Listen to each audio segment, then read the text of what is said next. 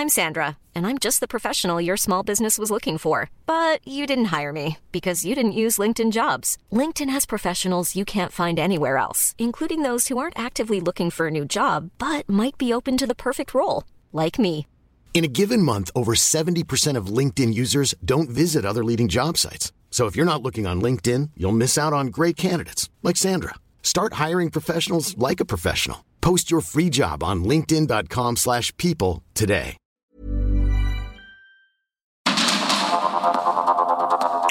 Media Group presenta Sergio Sarmiento y Lupita Juárez. Información veraz y oportuna con un toque personal y humano. Por el Heraldo Radio, donde la H suena y ahora también se escucha.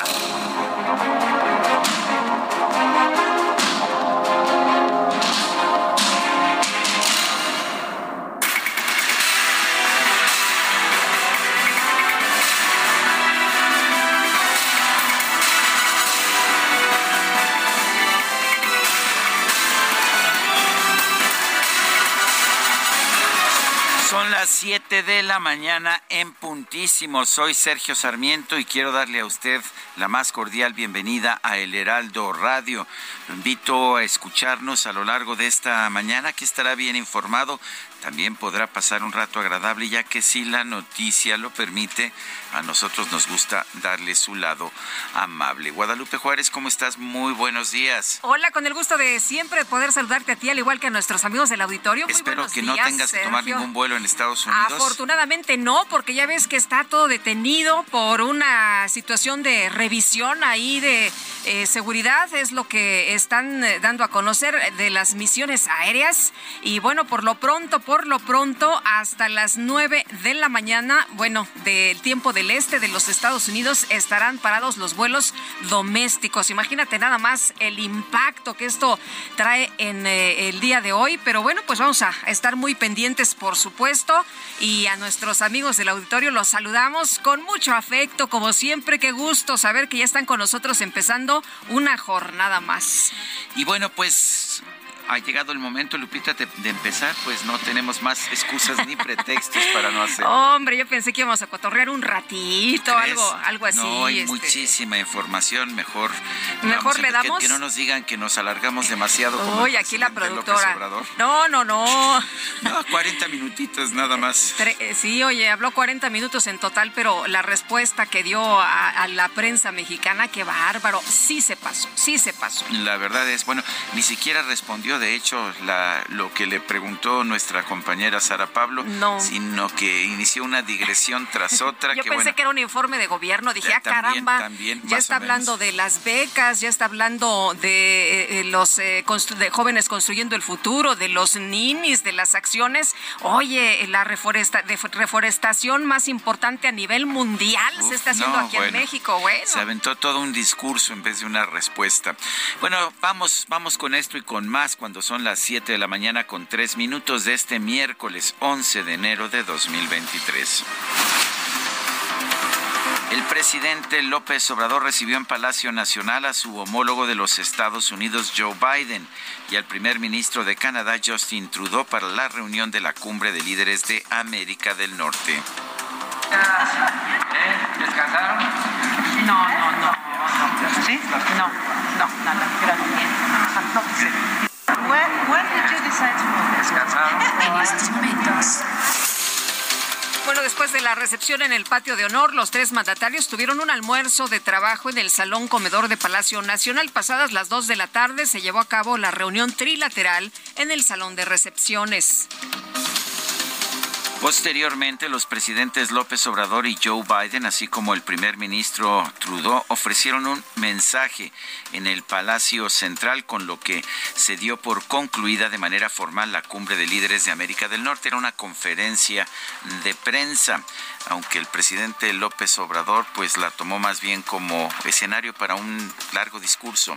Sí, dicen que pues no le dio chance al presidente de los Estados Unidos de, De responder las dos preguntas las que le hizo preguntas que le hicieron y, lo han considerado como una falta de respeto. Pero bueno, en su intervención, el presidente López Obrador reconoció la política migratoria de los Estados Unidos. Destacó la administración del presidente Joe Biden, que no continuó con la construcción del muro fronterizo. El presidente habló en una respuesta algo así como 27 minutos. No se preocupen, no se los vamos a poner todos. Escogimos algunos fragmentos. Adelante. Presidente Biden, mi agradecimiento sincero por mantener con México una relación de cooperación, de amistad sincera, de respeto a nuestros paisanos que viven y trabajan honradamente en Estados Unidos y que no son acosados ni padecen de redadas como sucedía lamentablemente en otros tiempos. Ya lo hemos dicho y lo repito ahora. Usted es el primer presidente de Estados Unidos en mucho tiempo que no ha construido ni un metro de muro y eso se lo agradecemos.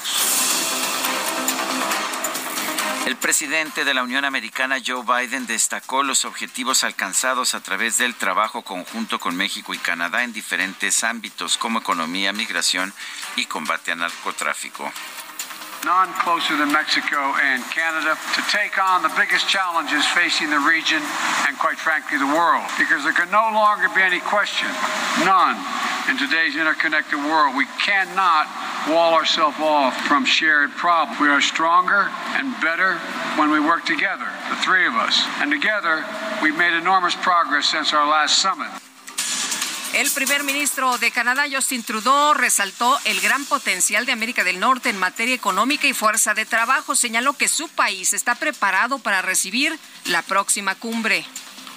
Afternoon, buenas tardes. Hello, President López Obrador, mi amigo, thank you for having us here in Mexico City. President Biden, my friend, thank you for all your hard work and your valuable insights at today's meetings. As a continent, we are unique. We are three large democracies committed to freedom, human rights, equality, and creating real opportunity for everyone. We share deep ties as friends and trading partners.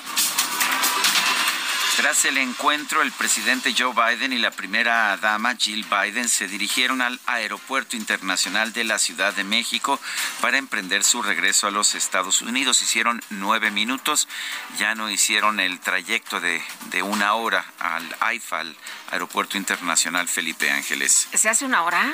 Pues eso fue lo que hicieron de venida. Hombre, qué maravilla este qué buena qué buena onda oye.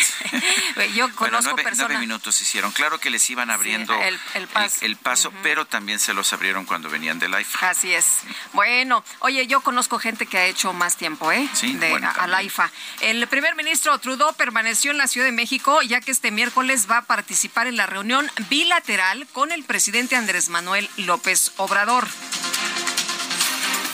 y como parte de los acuerdos alcanzados en la cumbre de líderes de América del Norte, México, Estados Unidos y Canadá se comprometieron a intensificar la cooperación para la fabricación de semiconductores y el suministro de materiales estratégicos para la transición energética.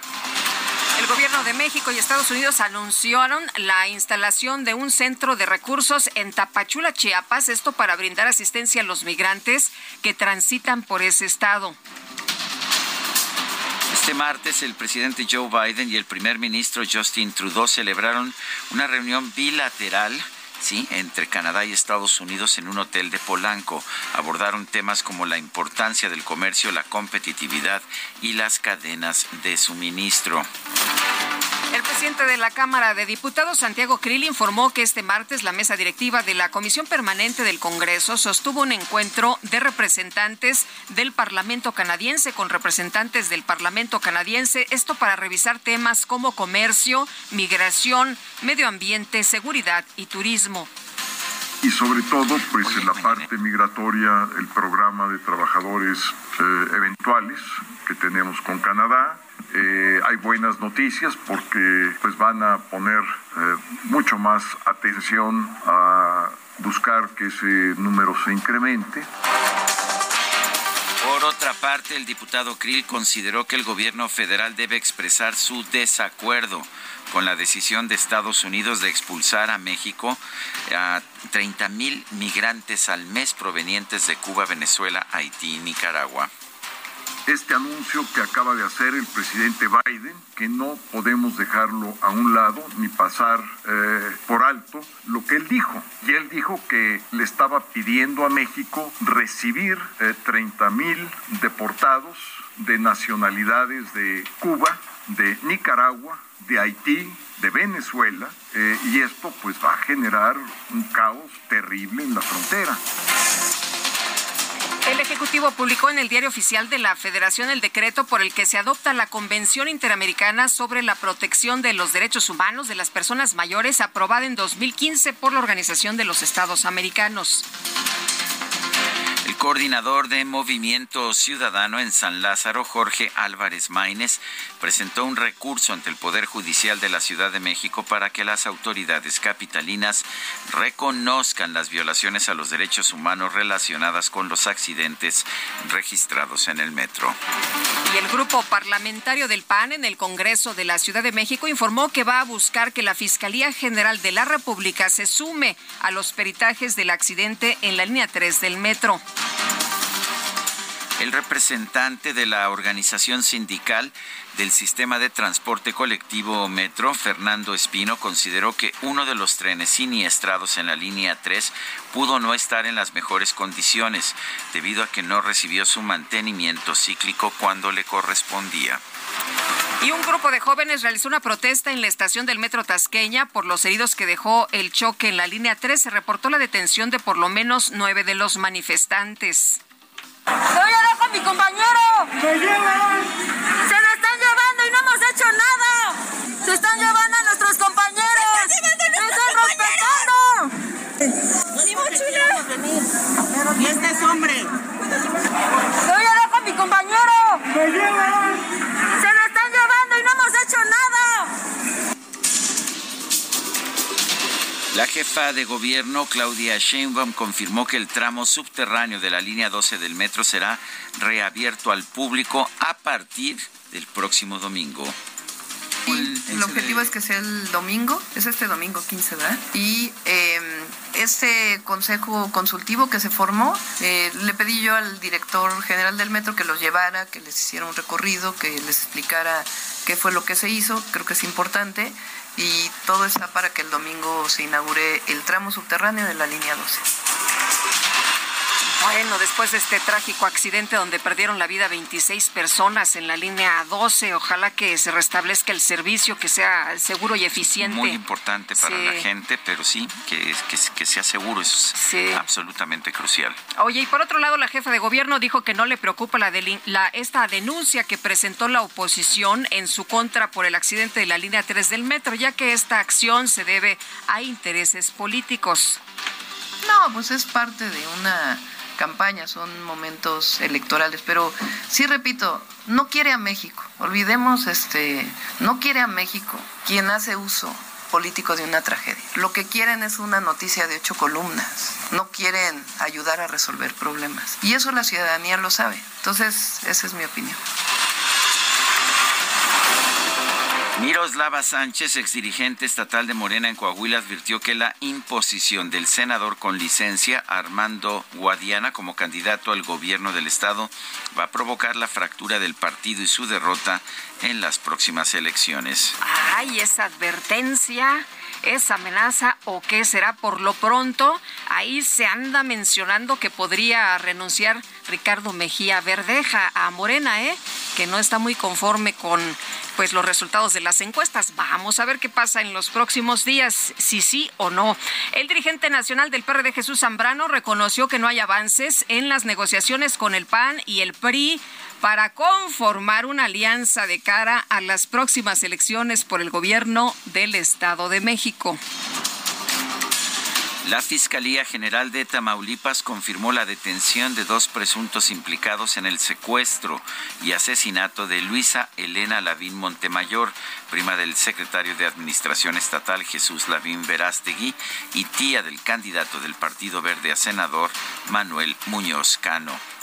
La Comisión de los Derechos Humanos de Guerrero exigió a las autoridades localizar a los periodistas Jesús Pintor Alegre, Fernando Moreno Villegas y Alan García Aguilar del portal de noticias Escenario Calentano, luego de que se difundió, como se lo dimos a conocer ayer, este video en el que dos de ellos aparecen encadenados. Mi nombre es Fernando Moreno Villegas. Yo soy Alan García Aguilar. Nosotros somos parte del equipo de Escenario Calentano. Estamos aquí pagando las consecuencias de las publicaciones que se realizaban en contra de estas personas y diferentes personas de la región de Tierra Caliente del Estado de México, Michoacán y Guerrero. El escenario calentano se creó hace cinco años. Yo fui el que creó la página hace cinco años. Bueno, pues están en esas condiciones por lo que se ha publicado en eh, este pues eh, portal que ellos tienen. La Secretaría de Educación de Sinaloa confirmó que 101 escuelas de Culiacán, Badiraguato, Rosario y Escuinapa no han regresado a clases por el temor de los padres de familia a que se presenten nuevos actos violentos como los ocurridos tras la captura de Ovidio Guzmán. Y este martes fueron liberados los tres estudiantes de la Universidad de Guadalajara que fueron acusados por el gobierno del estado del delito de despojo de inmuebles y agua. Sin embargo, fueron vinculados a proceso.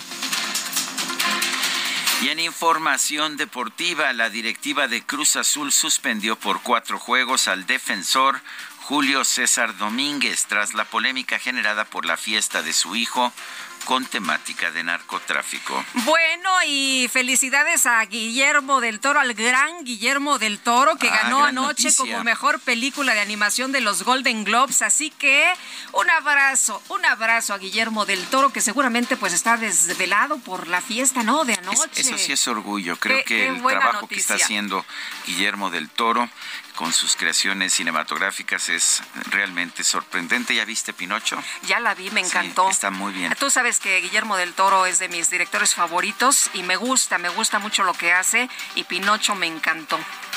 Son las 7 de la mañana con 16 minutos.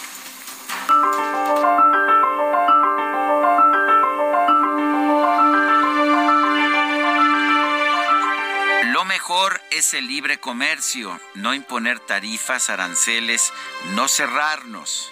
Esto lo dijo Andrés Manuel López Obrador en 2019. Ayer cambió de posición, cambió de punto de vista y dijo que hay que ser proteccionistas y sustituir importaciones.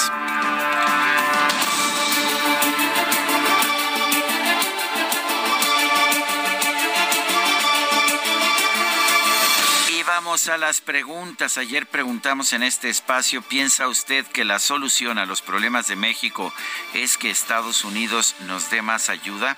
Sí, dijo 15.7%, no 80.9%, no sabemos 3.4%. Recibimos 7.573 participaciones. La que sigue, por favor. Y claro que sí, claro que sí, mi querido Ulises, ya coloqué esta mañana en mi cuenta personal de Twitter la siguiente pregunta. En mi cuenta personal de Twitter que es arroba Sergio Sarmiento. Gracias Ulises por recordármelo, gracias. La pregunta es la siguiente. ¿Qué le pareció la cumbre de los líderes de Norteamérica? Un éxito, nos dice 7.2%. Un fracaso, 43.3%. Ni sí ni no, 48.6%. En 49 minutos llevamos 1.060 votos.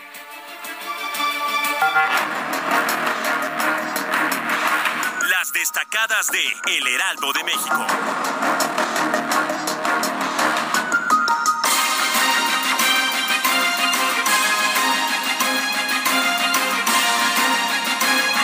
Sergio, me recordaste un personaje del pasado, ni sí ni no, sino todo lo contrario.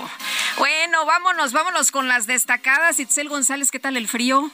Muy buenos días, Lupita Sergio, queridos ¿Cómo te destacalovers. 8 grados, Benito Juárez, sensación térmica de 7, pero uno siente como que está. Como a tres, dos. como tres. Híjole, sí. Hoy, hoy sí apliqué el suéter y el Y chipiturco. el chipiturco, ya te. Porque sí tengo bastante, bastante frío esta mañana. Híjole, miércoles, mitad de semana, cargadita la información. No hay mañanera. había una cortinilla en la página de Sepropie y nos angustiamos, pero revisamos la agenda. Justin Trudeau llega a Palacio Nacional diez y media, entonces esta mañana no hay mañanera. O sea, no hay mañanera a las 7 de la mañana porque Justin Trudeau llega a Palacio a las diez y media. Exactamente. y, y, y, pues como el presidente va a trabajar por la tarde, entonces ya no puede ya no puede. pues Oye, pero ayer ayer se recuperó el presidente, no hubo mañanera, pero se recuperó, ¿no? En la tarde. Híjole, qué, qué bárbaro. andaban contando el tiempo, siete minutos, seis minutos, así como me cuentan el tiempo cuando, ¿verdad? cuando entran las destacadas y Oye, los reporteros extranjeros decían, ¿qué onda con el discurso, ya que se aventó aquí el señor López Obrador, los otros dos presidentes ya no saben qué hacer, ya no saben para dónde mirar. Lo bueno es que tenían tiempo de ir haciendo su traducción, pues ahora sí que con calmita iban palabra por palabra, eh, entendiendo muy bien lo que quería decir el presidente. Lubita, Sergio, amigos, mucha información, mitad de semana, miércoles 11 de enero del 2023. Arrancamos esta mañana con las destacadas del Heraldo de México. Destacadas de El Heraldo de México. En primera plana, Biden, AMLO, Trudeau ponen ojo en importaciones. Acordaron crear un comité para procurar ser más autosuficientes en la región y dejar de hacer importaciones de otras partes del mundo, como Asia. Marcelo Ebrard, Rogelio Ramírez de la O, Raquel Buenrostro y Alfonso Romo serán los representantes mexicanos país. En Cámara Baja enlistan los pendientes sobre salud. Diputados deben sacar temas de la agenda este periodo. Ciudad de México supera presupuestos estatales a pensiones 36 mil millones de pesos. Claudia Sheinbaum, Ariadna Montiel y Clara Brugada dan tarjetas del bienestar en Iztapalapa. Estados en Tapachula rechazan volver a su país. Migrantes varados insisten en ir a la frontera norte. Se rehusan a dar marcha atrás para pedir asilo. Orbe, crisis en Perú, luto y toque de queda por las protestas. El último balance reporta 18 muertos, incluido un policía. Meta Cruz Azul descarrilados con la polémica fiesta del Cata y aún sin refuerzos, la máquina arranca mal en la Liga MX. Y finalmente, en mercados visitantes a México sube 19% el ingreso turístico. En noviembre de 2022, el país captó 2.263 millones de dólares de parte de los extranjeros. Lupita, Sergio, amigos, hasta aquí las destacadas del Heraldo. Feliz miércoles. Itzel, muchas gracias. Muy buenos días. Eh, son las 7 con 22 minutos. Le tengo información exclusiva de este noticiario. El día de ayer, Ricardo Mejía Verdeja se registró ante notario como candidato a gobernador para el estado de Coahuila. Esto hizo, lo hizo en las oficinas de Morena de la dirección Liverpool 3. El notario número 5 de la Ciudad de México, Alfonso Cermeño, eh, acudió a estas oficinas y Ricardo Mejía Verdeja eh, se registró como candidato, eh, como candidato del partido Morena a la gubernatura, a la gubernatura del estado de Coahuila. Esto lo hizo ante notario.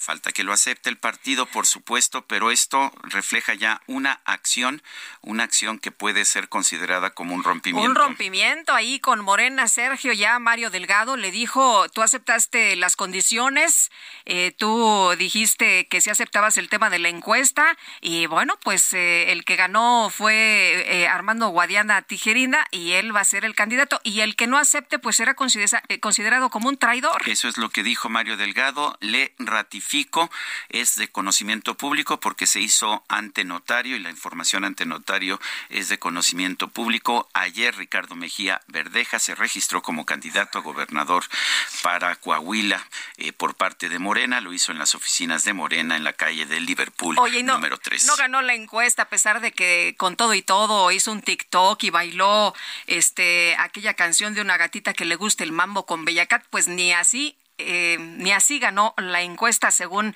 los de Morena. En fin, pues vamos a ver qué pasa en las próximas horas. Son las 7 con 23.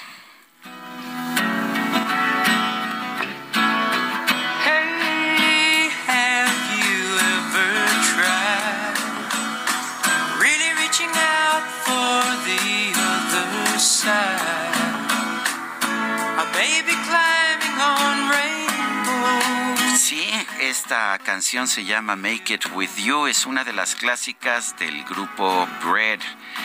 Y la verdad es que hoy vamos a estar recordando y escuchando a Brett porque es el aniversario luctuoso de Jimmy Griffin, el cantante, guitarrista y, y cantautor de este grupo.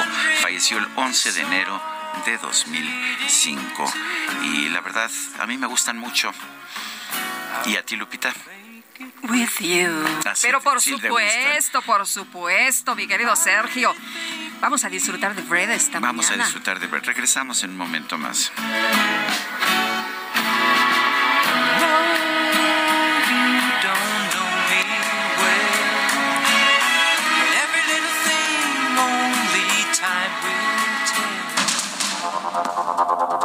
Continuamos con Sergio Sarmiento y Lupita Juárez.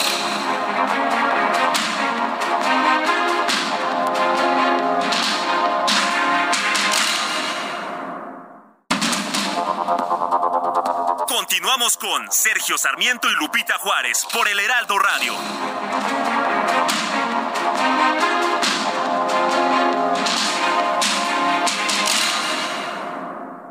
El pulso de tus emociones aumenta cuando te atreves a tomar el volante del nuevo Fiat Pulse, el SUV líder en ahorro de combustible. Estrenalo desde 354 mil pesos o tasa de 9.75%. Eleva tu pulso con Fiat Pulse. Fiat, sé único. Visita tu distribuidor Fiat Chrysler, que 29.9%, vigencia al 31 de enero de 2023. Consulta fiat.com.mx.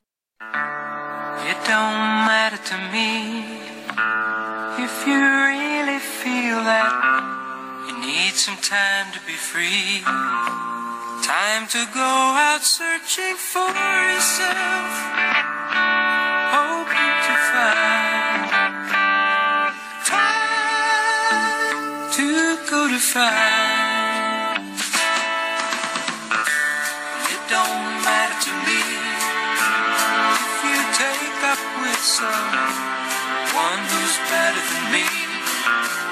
Cause you're happy It Don't Matter to Me, no me importa a mí. Estamos escuchando al grupo Bread y recordando a James Arthur Griffin, mejor conocido como Jimmy Griffin, este compositor, eh, guitarrista, que cantante también que fue pues uno de los principales integrantes del grupo del grupo Bread junto con por supuesto David Gates los dos grandes integrantes de este grupo. Me parece uno de los grupos más influyentes de la música popular, sobre todo del, del soft rock, del folk rock, allá en los años 60, 70.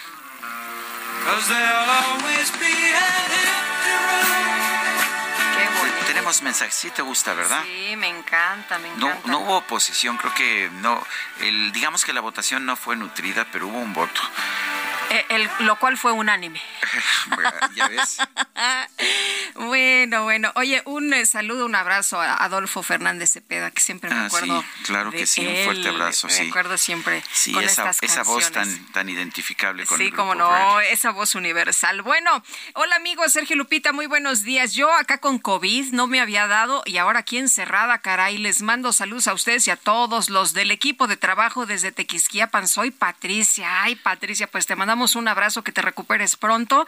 Y tienes razón, una llamada de atención para que nos cuidemos a redoblar, a redoblar este todos los eh, sistemas que ya habíamos instrumentado de, de protección Sí, eh, dice, dice por otra parte, eh, otra persona para las destacadas en pleno invierno, el día de hoy la temperatura en Apodaca, Nuevo León, llega a 32 grados. Es Juventino Anaya. Está fresquito. Oye, nos dice Javier, buenos días, los saludamos desde Guadalajara. Entiendo que cubrir las actividades del presidente es parte de su trabajo, pero ¿qué necesidad de colocar los audios con sus comentarios sobre este tipo es suficiente? Eh, dice, suficiente carga. Hagan amable la noticia, la sarta de tonterías de este hombre no son noticia. Bueno, son las 7 con 33 minutos. En Soriana lleva pollo entero fresco a solo 38.90 el kilo. Soriana, la de todos los mexicanos. A enero 11. Aplica restricciones. Son las siete con treinta y cuatro minutos. Le reitero la información que en exclusiva le dimos a conocer aquí en el Heraldo Radio hace unos minutos. Ricardo Mejía Verdeja, el subsecretario de Seguridad Ciudadana, se registró ayer como candidato a gobernador para el estado de Coahuila. Lo hizo en las oficinas de Morena, ubicadas en la calle de Liverpool número 3. Lo hizo ante notario público, el notario número 5 de la Ciudad de México, Alfonso Cermeño. Ahí está la información, es información confirmada, como toda la información que le damos a conocer en este espacio. Ricardo Mejía Verdeja se registró como candidato a gobernador para el estado de Coahuila. Mario Delgado, el presidente de Morena, había señalado con anterioridad que tenía que aceptar el resultado de la encuesta que había colocado a Amado, eh, Amado eh, a Guadiana, al senador Guadiana como candidato, Armando Guadiana, eh, que tenía que aceptar ese resultado, si no sería considerado un traidor. Veremos cuál es el desenlace de esta nueva telenovela que se está registrando y nuevamente le reitero, es información confirmada por el, el Heraldo Radio. Son las siete con cinco. Adelante, Guadalupe. Bueno, pues eh, el presidente López Obrador recibió en Palacio Nacional a su homólogo de los Estados Unidos, Joe Biden, al primer ministro de Canadá, Justin Trudeau. Esto para la reunión de cumbre de líderes eh, de América del Norte. Pero vamos a escuchar a Noemí Gutiérrez, que nos tiene toda la información. Adelante, Noemí. Sergio Lupita, muy buenos días. Comentarles que ayer en el mensaje de la décima cumbre de líderes de América del Norte, el presidente Andrés Manuel López Obrador dijo que se creó un comité conjunto destinado a la planeación y a la sustitución de importaciones en América del Norte. Aprovechó su mensaje e hizo un reconocimiento al presidente de Estados Unidos, Joe Biden, ya que dijo que ha sido el único mandatario de ese país que no ha construido un metro de muro. También agradeció al primer ministro de Canadá, Justin Trudeau, que otorgue visas de trabajo para que vayan mexicanos a trabajar a su país. López Obrador rechazó que en el sur de México se vaya a construir un centro de migrantes, como lo anunció la Casa Blanca en un comunicado en tanto que en su oportunidad el presidente de Estados Unidos, Joe Biden, dijo que se debe combatir el tráfico de fentanilo y también el tráfico de personas. Agradeció a México por recibir a migrantes que no están concluyendo el trámite que se tiene que hacer para ingresar a ese país. El primer ministro de Canadá, Justin Trudeau, defendió el libre comercio y también pidió impulsar el uso de energías limpias en América del Norte. Comentarles que lo que llamó la atención fue que en la sesión de preguntas y respuestas, el presidente de México, López Obrador, se tomó 24 minutos para responder un cuestionamiento que le hizo la prensa mexicana, lo que provocó el desconcierto de los otros mandatarios. Al concluir los trabajos, el presidente Andrés Manuel López Obrador despidió a su homólogo de Estados Unidos, Joe Biden, y a su esposa Jill Biden, será este miércoles en Palacio Nacional que se lleve a cabo la reunión bilateral entre el presidente López Obrador y el primer ministro de Canadá, Justin Trudeau, con lo que concluirán los trabajos de la décima cumbre de líderes de América del Norte. Sergio Lupita, la información que les tengo. Bueno, muchas gracias, Noemí. Sí, el presidente se tomó su tiempo, ¿no? El presidente López Obrador, ahí a las preguntas de los reporteros eh, que hizo Sara eh, Pablo. La, única pregunta. Sí, la única, porque no, no pudo eh, contestar, ninguna otra, ni, él ni Biden. Ni ninguno de los demás. Bueno, el presidente se dio tiempo hasta de hablar de los que ensalzan a los narcos y los que hacen las narcoseries, yo me acordé de alguien. De, de, nuestro, de nuestro queridísimo productor Epigmenio Ibarra. ¿Qué tal? Eh, decía él, bueno, y donde ensalzan y donde salen los guapos y no sé cuántas cosas con más. y con joyas muy finas y bueno.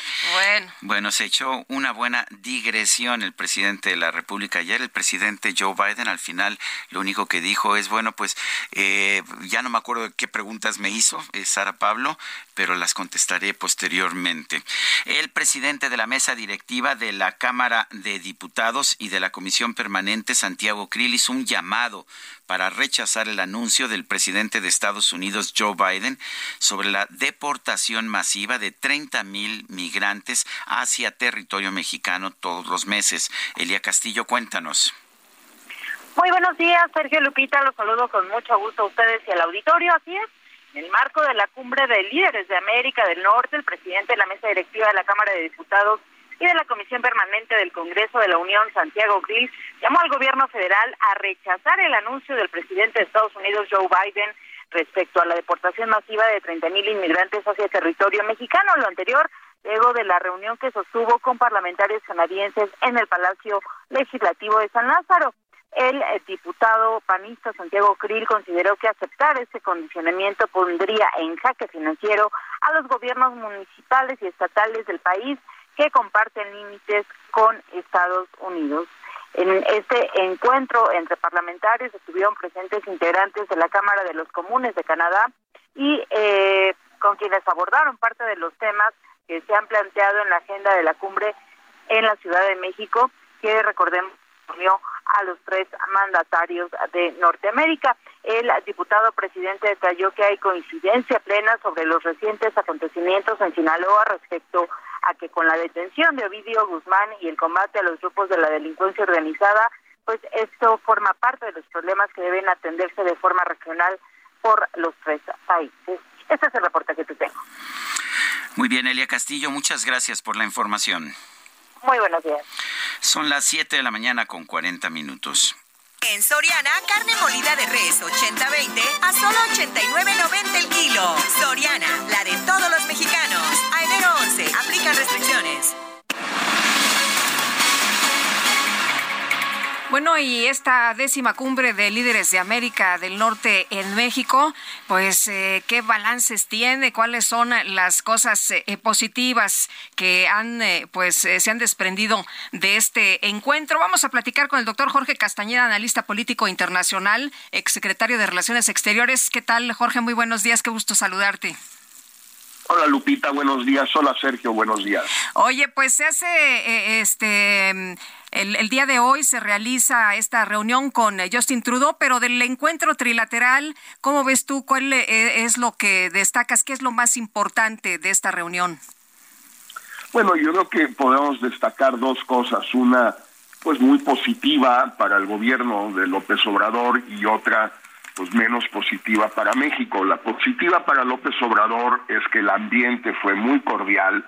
Eh, Biden y Trudeau, a pesar de todos los incidentes o episodios que hubo eh, desde el aterrizaje en el AIFA por parte de Biden.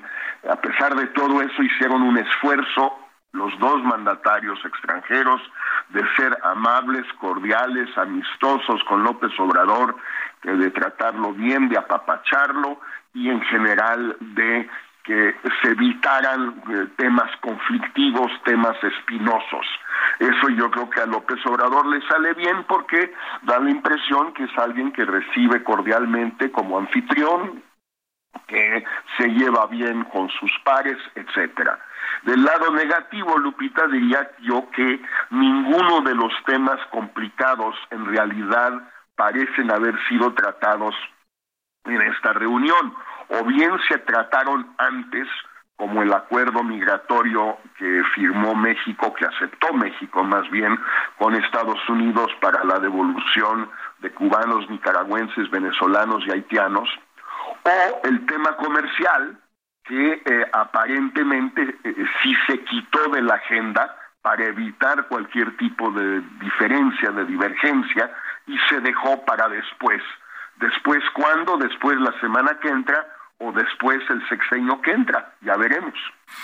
Eh, bueno, a mí me llamó poderosamente la atención, pero no es la primera vez que veo que eso sucede en una cumbre diplomática eh, donde no puede haber acuerdo, simple y sencillamente no se maneja ahí, pero significa esto que esto no significa que Estados Unidos o Canadá van a desistir de cuestionar la política energética de López Obrador, ¿verdad? Pues yo, yo no lo sé, Sergio. La verdad estoy un poquito eh, eh, confundido con todo esto porque todo indicaría que esto es importante para los dos gobiernos, eh, son inversiones cuantiosas, son temas muy importantes de cambio climático, de energías verdes, etcétera, todo eso, y al mismo tiempo la impresión que da sobre todo Estados Unidos, pero Canadá también, es que mejor ya no le muevan con esta persona tan excéntrica, tan terca, tan obcecada, ya se va, no vale la pena. En fin, yo estoy un poquito, te insisto, confundido, pero mi impresión, Sergio, es que tal vez los norteamericanos, por lo menos, no es que se desistan, sino simplemente dejen correr las cosas sin imponer el panel, lo pueden hacer, o sea, pueden ir al panel, obligar al panel mañana en la mañana, porque ya transcurrieron los 75 días en cuestión. Pero si no quieren ir, pueden dejar que esto corra, se extienda hasta el sexenio que entra. Y mi impresión, Sergio, es que van por ahí, pero no lo sé a ciencia cierta. Eh, Jorge, eh, para ti, ¿qué sentido tienen estas cumbres? Tú has hablado en, tu, en el libro que, platicamos hace apenas el año pasado de la importancia de las reuniones y de las cumbres y, pues que eh, hay que platicar y hay que tener este tipo de encuentros. Mira, yo, yo sí creo, Lupita, que son útiles y son importantes, porque se conocen los mandatarios, se establece, yo no sé si una relación de confianza, pero una relación personal, pueden luego hablarse por teléfono si es necesario que eso suceda, pueden resolver asuntos eh, espinosos, complicados, eh, porque ya hay una comunicación, una confianza. Sus equipos ven que los jefes se quieren bien y eso también cuenta mucho. En lugar de que los equipos tengan la impresión de que los jefes no se quieren, se detestan, eh, no, no son amigos, no, no tienen una buena relación, al contrario, ven que sí se llevan bien y eso hace que también los equipos eh, trabajen de una manera más coordinada. A mí me parece que estas cumbres son, son muy útiles en general para todos los gobiernos, todas las cumbres. Hay algunas que son más costosas que otras, todas tienen sus eh, sus episodios raros. Eh, ayer López Obrador hablando creo que 28 minutos en la conferencia de prensa y el pobre Biden tuvo que decir que no pudo contestar a nadie porque pues no le dieron tiempo o la tontería del, de la IFA. Pero bueno, pues todas las cumbres tienen esa. No sé si recuerdan ustedes, Sergio Lupita, creo que en la de una de Ottawa o de Quebec, de Peña Nieto, Trudeau y Obama, donde hubo una foto donde iban caminando adelante y muy altos y erguidos Obama y Trudeau y el pobre Peña ahí rezagado, chaparrito, flaquito, pues sí, pues esas cosas pasan, pero realmente no es lo esencial.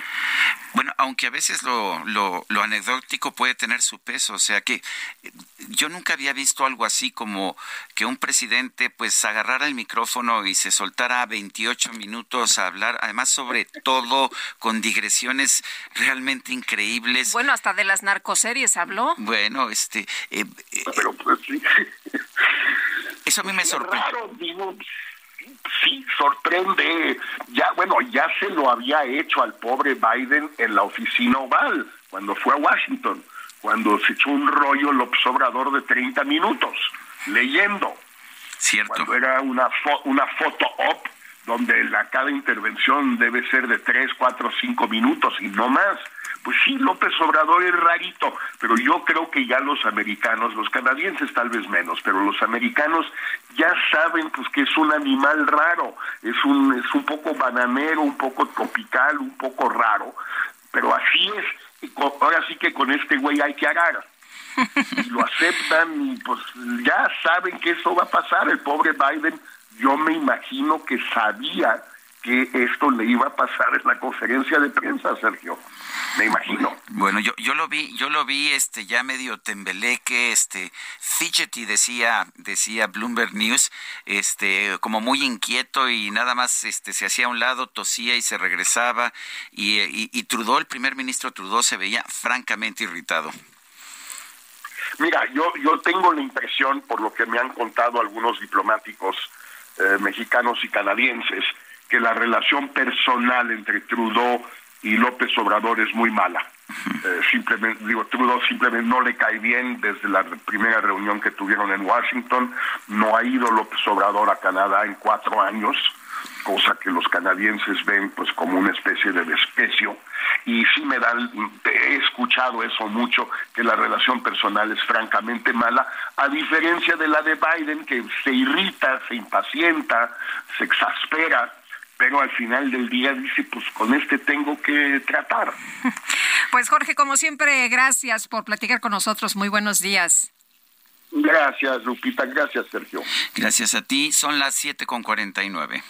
Lo mejor de México está en Soriana. Lleva naranja a 8.90 el kilo. Martes y miércoles del campo de Soriana. Solo 10 y 11 de enero. Aplican restricciones.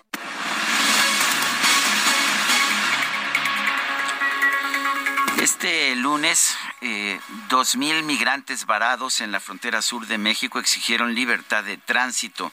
Esto en medio de la visita del presidente estadounidense Joe Biden, eh, donde participó en la cumbre de líderes de América del Norte. La migración, de hecho, fue un tema fundamental y uno de uno de los uh, acuerdos que hubo fue que, pues, Estados Unidos iba a enviar a México 30 mil migrantes de distintos países venezolanos, cubanos, haitianos mensualmente Tonatiu Guillén fue director del Instituto Nacional de Migración, está en la línea telefónica. Tonatiu Guillén, gracias por tomar nuestra llamada. En primer lugar, cuéntanos qué tan preocupante es esta protesta por parte de estos migrantes varados en la frontera sur. Sergio Lupita, buen día. Bueno, es un escenario que ya tenemos acumulado pues varios años. Eh, el, el que lleguen migrantes a Tapachula se convirtió pues en un eje, yo le llamaría un nodo de, de movilidad y también de tráfico de personas. Y ahora están en, en una coyuntura eh, en donde pues se acumularon, eh, usando esta palabra, flujos en, en, en diciembre. Eh, Comar bajó este, actividades en el periodo, el Instituto de Migración también no no se puso activo en proporcionar algún documento de, de presencia regular en México y entonces genera tensión, desesperanza en, en, esta población y, no es la primera vez que ocurren estas protestas, ya, ya, ya han ocurrido y siempre es necesario encontrarles alguna alternativa para evitar aún más el, el drama humano que está detrás de, de, de estos escenarios. Lo, que sí quisiera agregar, si, me permiten, es que con las nuevas medidas que están anunciadas desde el 5 de diciembre por el gobierno de Estados Unidos, eh, México estaría obligado no solo a, a ser pasivo y recibir eh, los 30 mil migrantes que está anunciando que va a regresar Estados Unidos, migrantes y refugiados, sino generar un nuevo trato, una, un nue nuevas reglas de relación con estos flujos. Creo que sería, sería necesario romper con, con esta inercia que traemos también de, de contención y dar paso también a un, a un escenario de, de, pues de una relación más civilizada, de un trato más humano y, y sobre todo que corresponda más a nuestro marco jurídico. Creo que ahí, ahí nos, nos falta dar el salto de no solo ser pasivo, sino también actuar más. El, presidente de la mesa directiva de la Cámara de Diputados, eh, Santiago Krill, hizo un llamado el día de ayer. Escuchábamos que decía, bueno, eh, pues hay que rechazar el anuncio del presidente de los Estados Unidos, Joe Biden, respecto a esta deportación masiva de 30 mil inmigrantes, pero no son 30 mil, son 30 mil cada mes eh, hacia territorio mexicano. Eh, ¿Qué piensas de esto? Eh, México ya aceptó el trato, pero ¿crees que tenemos la capacidad para aceptar a 30 mil inmigrantes? Cada mes? De, hecho, ha estado ocurriendo algo así, pero ahora va a ser con, con más escala. Eh, en el cortísimo plazo no hay ninguna capacidad. Eh, no, no, no han anunciado el gobierno de México una medida congruente con el tamaño del desafío. No, no hemos escuchado que se haya creado algún programa especial de atención, por lo menos a la parte de la urgencia y de asistencia humanitaria es es este pues una situación de a ver qué pasa porque realmente la la la atención ha estado en manos de organismos de la sociedad civil que ya están más que rebasados desde hace rato. Entonces sí viene una problemática muy compleja y si no hay la reacción correspondiente en, por el lado del apoyo de lo urgente y del otro lado del estatus regular de estas personas en México, pues sí vamos a generar un cuadro de tensión que, que pues retrata este alineamiento pasivo de México a la política migratoria de Estados Unidos, pero no una actitud mucho más activa y constructiva, por lo menos coherente con lo urgente, que es lo que se nos va a mover en el, en el cortísimo plazo y que ya lo tenemos encima. Bueno, Tonatiu Guillén, exdirector del Instituto Nacional de Migración, como siempre, gracias por conversar con nosotros. 7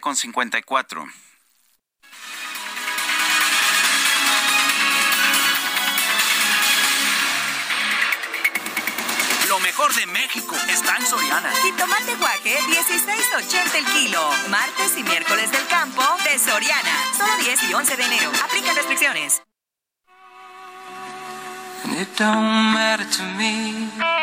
Vamos a una pausa y regresamos.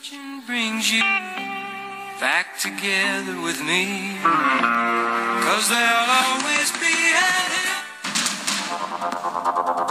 Continuamos con Sergio Sarmiento y Lupita Juárez.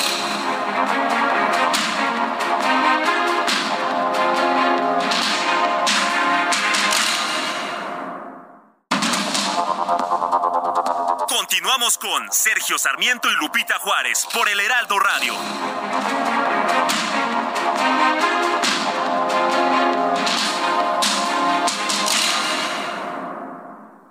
¿Ya sabes qué harás con tu aguinaldo? Gastarlo todo no es una buena opción. Mejor ponlo a trabajar para que te genere buenos rendimientos.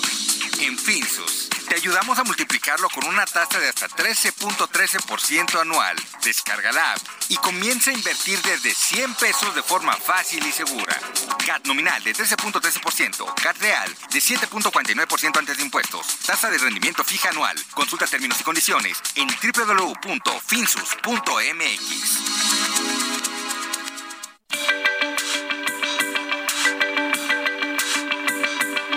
Para Sergio Sarmiento y Lupita Juárez, su opinión es muy importante. Escríbales en arroba Sergio y Lupita.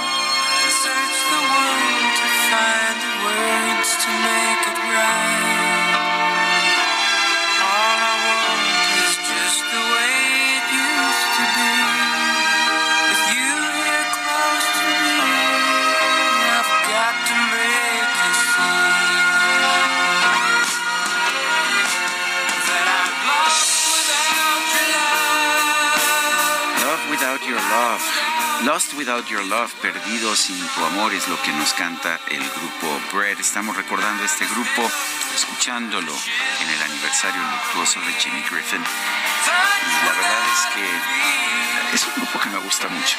Bread y América son dos grupos Son que dos, a mí me no, muy parecidos, pero los dos grupos me gustan. Mira, mucho. ahí hay un mensajito, es el segundo. Sí. A ver, a ver si... Este, eh, échatelo. Buenos días, Sergio y Lupita. Con esa música me acuerdo de mi juventud y bailando esas canciones pegadito con mi pareja. Un fuerte abrazo. Francisco, 1955. Posdata, por una vez dejemos a López. Hablemos mejor de cómo se siente bailar pegadito.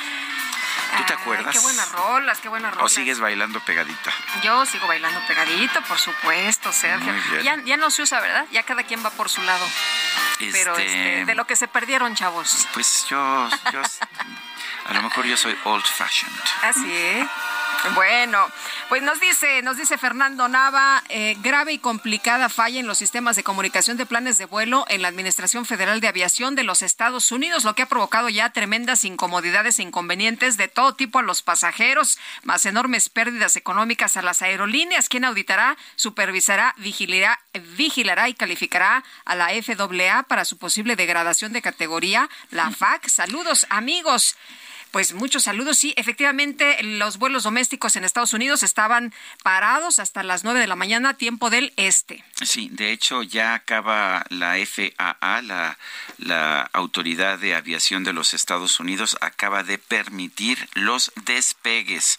Acaba de permitir los despegues allá en los Estados Unidos, pero se han generado pues un sinnúmero de problemas. Son miles de vuelos eh, los que han sido afectados. Eh, se estaba estudiando si esta suspensión, si estos problemas de sistemas eran producto de un ciberataque. Hasta este momento se dice que no hay evidencias de que sean producto de un ciberataque, pero pues claramente la situación allá está muy complicada. Bueno, y tenemos información de la jefa de gobierno que acaba de escribir en su cuenta de Twitter esta mañana que como parte de la investigación del ataque contra el periodista Ciro Gómez Leiva, la madrugada de hoy, la Secretaría de Seguridad y la Fiscalía de la Ciudad de México, con apoyo de la CNI efectuaron los cateos, 12 cateos, 12 cateos simultáneos, que hay 10 personas detenidas y dice la jefa de gobierno en este mensaje, reitero que no habrá impunidad y nos eh, comenta en este mensaje a través de sus redes sociales que va a dar a conocer más información sobre este caso. Bueno, va a ser muy importante que estemos ah, al pendiente de este caso, un caso muy importante, que bueno que, que haya esos detenidos, esperemos conocer más información sobre este tema.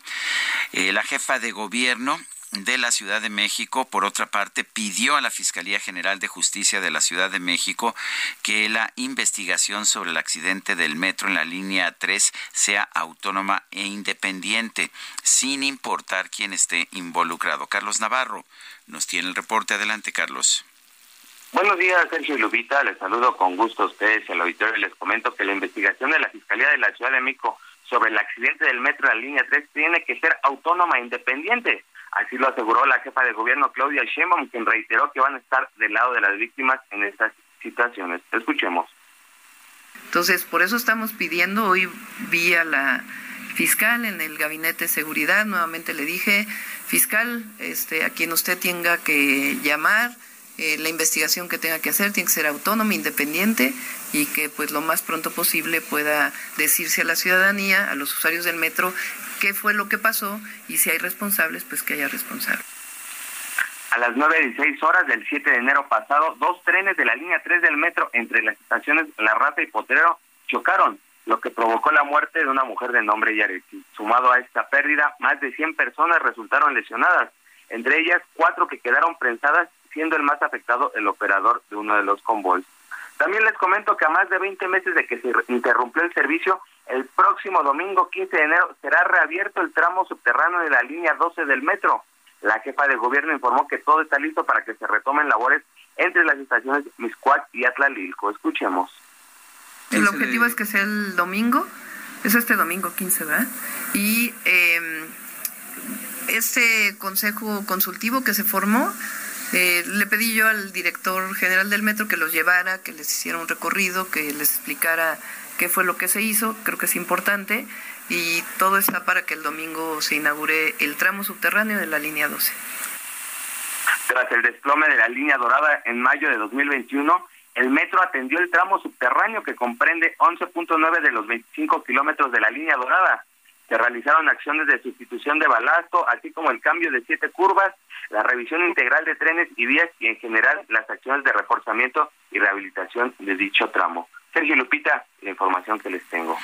Carlos Navarro, gracias, gracias por esta información y vale la pena señalar que eh, la jefa de gobierno de la Ciudad de México, la doctora Claudia Sheinbaum, dará una conferencia de prensa a las 9.30 de la mañana con el secretario Omar García Harfush para dar detalles sobre los detenidos y sobre los avances en el caso del ataque en contra de Ciro Gómez Leiva. Bueno, por lo pronto hay 10 personas detenidas como parte de la investigación del atentado contra el periodista después de 12 cateos simultáneos que se realizaron esta madrugada. Y la Comisión de Movilidad de la Cámara de Diputados analizará la creación de un grupo de trabajo para proponer mejores prácticas de seguridad en el sistema de transporte colectivo metro. Y Jorge Albaquio, cuéntanos de qué se trata. Buenos días.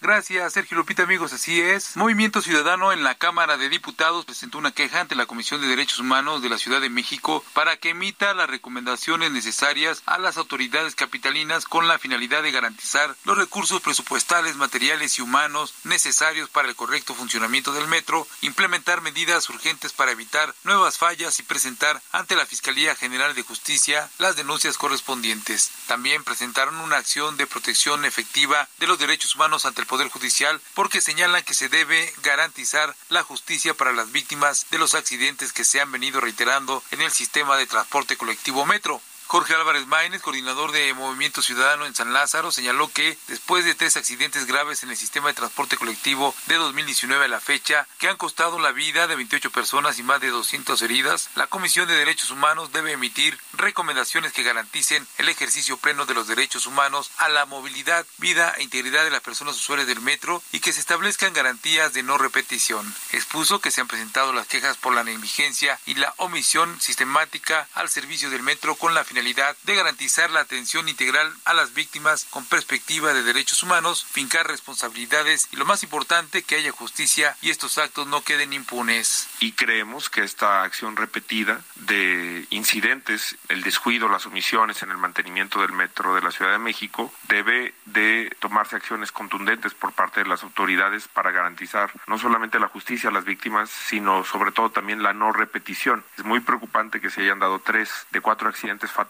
en más de medio siglo en esta administración y que se sigan registrando evidencias de las omisiones que hay en el mantenimiento. Están en riesgo las personas usuarias del transporte público de la Ciudad de México. Además, Movimiento Ciudadano en la Cámara de Diputados propondrá un grupo de trabajo para investigar, dialogar y proponer mejores prácticas en el transporte público de la Ciudad de México, principalmente en el sistema de transporte colectivo Metro. El presidente de la Comisión de Movilidad en San Lázaro, Salomón Chertorivsky, indicó que quienes lo usan merecen poder ejercer su derecho a la movilidad de forma segura y efectiva. Informó que como presidente de la Comisión de Movilidad convocó a sesión extraordinaria para este miércoles en la que hará la propuesta. Sergio Lupita, amigos, el reporte que les tengo.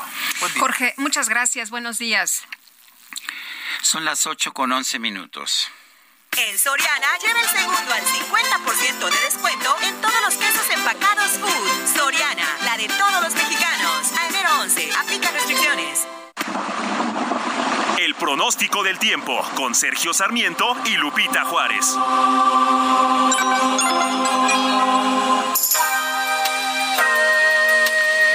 Livia González, meteoróloga del Servicio Meteorológico Nacional de la Conagua. Buenos días, ¿qué nos tienes esta mañana?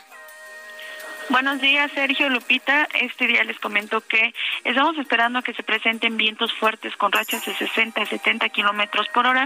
Esto en los estados del norte de México, Chihuahua, Durango, Coahuila y Nuevo León, y serán ocasionados por la presencia del Frente Frío número 23 en esa región, así como la presencia de la corriente en chorro subtropical y una línea seca.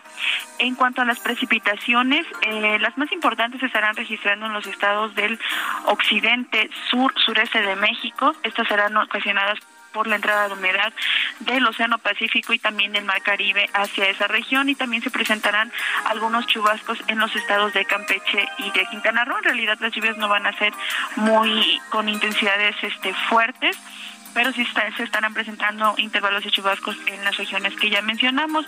Y finalmente para la Ciudad de México, las condiciones en este día serán sin lluvia, eh, la presencia de cielo medio nublado con una temperatura máxima de 21 a 23 grados Celsius y mañana al amanecer nuevamente las temperaturas continuarán siendo fría, frías, perdón, con valores de 7 a 9 grados Celsius, Sergio.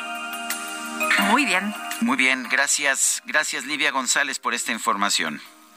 Para servirles, que tengan buen día. Igualmente. 8 con 13. En Soriana, frijol negro precisísimo de 908 gramos a 22.90. Soriana, la de todos los mexicanos. A enero 11, aplica restricciones. El Químico Guerra. Con Sergio Sarmiento y Lupita Juárez. Químico Guerra, ¿cómo te va? Qué gusto saludarte esta mañana. Buenos días. Días, Lupita Sergio, con una noticia que acaba de salir hace exactamente 32 minutos, así que somos una estación que está dando primicias en la información, eh, esto en cuestión de salud. Eh, Sergio Lupita, esa es la temporada de las gripas, la influenza, el COVID. Hay que recordar que el COVID se detecta en diciembre del 2019. Pero ¿por qué con el frío se desatan estas infecciones, Sergio Lupita? A lo largo de los siglos he buscado explicaciones, que bueno, pues que los resfriados disminuyen las defensas, que al estar frías, respiratorias altas son más susceptibles de la infección, etcétera, pero realmente desde el punto de vista científico, ¿cuál es la relación que existe? Escribe Lindsay Marr, un eh, ingeniero y ambiental de la Universidad de Virginia, que estudia eh, los virus en el aire Dice, he pasado los últimos 13 años eh, buscando una explicación a esto de por qué con el frío nos dan las gripas. Mientras más profundizo, dice ella, me doy cuenta de que realmente no sabemos. Dicen, eh, sabemos que con el viento, la estacionalidad del, eh, del invierno ha pues intrigado a mucha gente por mucho tiempo, por miles de años, para ser honestos. Dice Jeffrey Sharman, un investigador en enfermedades infecciosas que dirige el programa de clima y salud en la Universidad de Columbia. Hay algo de evidencia, Sergio que los eh, días de invierno más cortos hacen que la gente esté más susceptible de la infección. Por ejemplo, tenemos menos exposición a la luz solar, que nos genera vitamina D, que se requira la vitamina D para algunas respuestas pero esta es solo una parte de este rompecabezas. Eh, este artículo precisamente dice que hay eh, evidencia muy, muy clara de que precisamente el estar más cerca unos de los otros en el invierno y el estar respirando las, eh, los aerosoles de pequeñísimas gotas que contienen a los virus, al respirarlos, eso es lo que está causando la infección, pero tampoco es la respuesta completa. Fíjense, y aquí viene como estos dos factores, el segundo que les voy a mencionar, son importantes. En invierno la humedad del aire baja mucho y las eh, bacterias, los virus necesitan cierta humedad para poder sobrevivir, para poder vivir. Y resulta que nuestro tracto respiratorio en las mucosas tiene esa humedad que necesitan los virus y las bacterias. Por eso se alojan tanto en estos lugares y se reproducen con esta velocidad durante el invierno.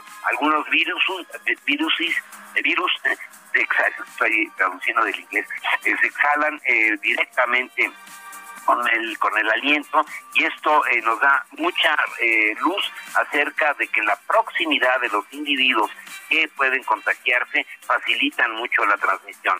Así que esta es la relación que tiene precisamente el invierno con la cuestión de la propagación de las gripas, la influencia y el COVID, no necesariamente el frío, desde luego no hay que enfriarse, el mismo cuerpo lo pide, ¿verdad? Que uno se abrigue bien, pero la razón precisamente es esta eh, proximidad en el invierno y el estar respirando estos aerosoles. Así que la conclusión, Sergio Lupita, no está de más, no nos cuesta ningún trabajo, no duele ponernos la mascarilla cada vez que estamos en lugares muy cerrados, Sergio. Pues tienes razón, muchas gracias, Químico, muy buenos días. Buenos días, Pita. Buenos días, Sergio. Bueno, eh, debo confesar, Sergio, que nosotros aquí en el Heraldo, todo mundo sigue portando su cubrebocas. Eh, es una medida que, pues ya es personal, ¿eh? No, ya, ya no, es. Quizás no todo el mundo, pero sí mucha pues gente pues yo veo sigue portando. Casi todos nuestros compañeros. no, hay de todo. Ah, tú no, Carla. ¿Ya no estás usando el cubrebocas? No, yo tampoco estoy usando ah, cubrebocas ya. Estoy usando cubrebocas en elevadores y en lugares muy cerrados. Eh, o, por ejemplo, cuando empecé a tener algunos síntomas de que empecé a toser mucho, etcétera, sí me ponía el cubrebocas. Y eso que me había hecho una prueba para ver que no tuviera yo Que no tuvieras COVID. Yo no me he vacunado contra la influenza, lo voy a hacer este fin de semana. Ah, qué bien. Sí. Eh, me preocupa mucho la situación de las vacunas. No están llegando a México ya vacunas. La única vacuna que está llegando es Abdala, que sabemos que no tiene la autorización de la Organización Mundial de la Salud.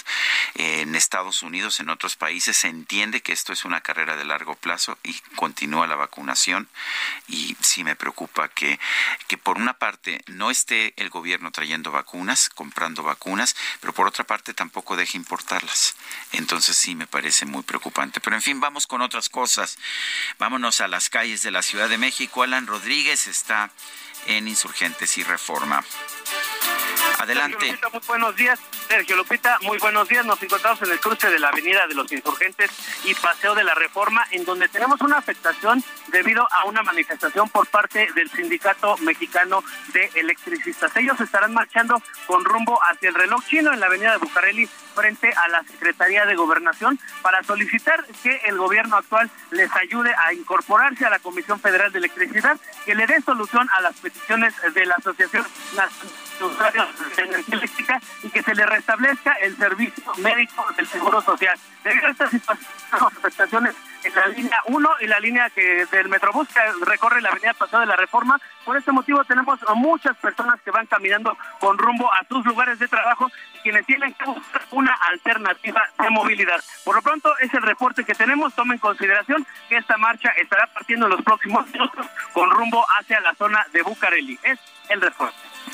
Muchas gracias, Alan Rodríguez. Estamos al pendiente. Buen día. Bueno, tome nota de lo que dice Alan Rodríguez esta mañana. No vaya a decir usted, bueno, nadie, nadie me avisó, nadie me advirtió. Y dos policías estatales de Veracruz fueron levantados por un comando en el municipio de Córdoba, ubicado en la región de las altas montañas en Veracruz. Juan David Castilla, cuéntanos, buenos días. Muy buenos días, Sergio Lupita, los saludo con mucho gusto desde el estado de Veracruz. Comentarles que dos policías de esta entidad, un hombre y una mujer, fueron levantados y el varón ejecutado por un comando en el municipio de Córdoba, ubicado en la región de las altas montañas, en la zona centro de esta entidad.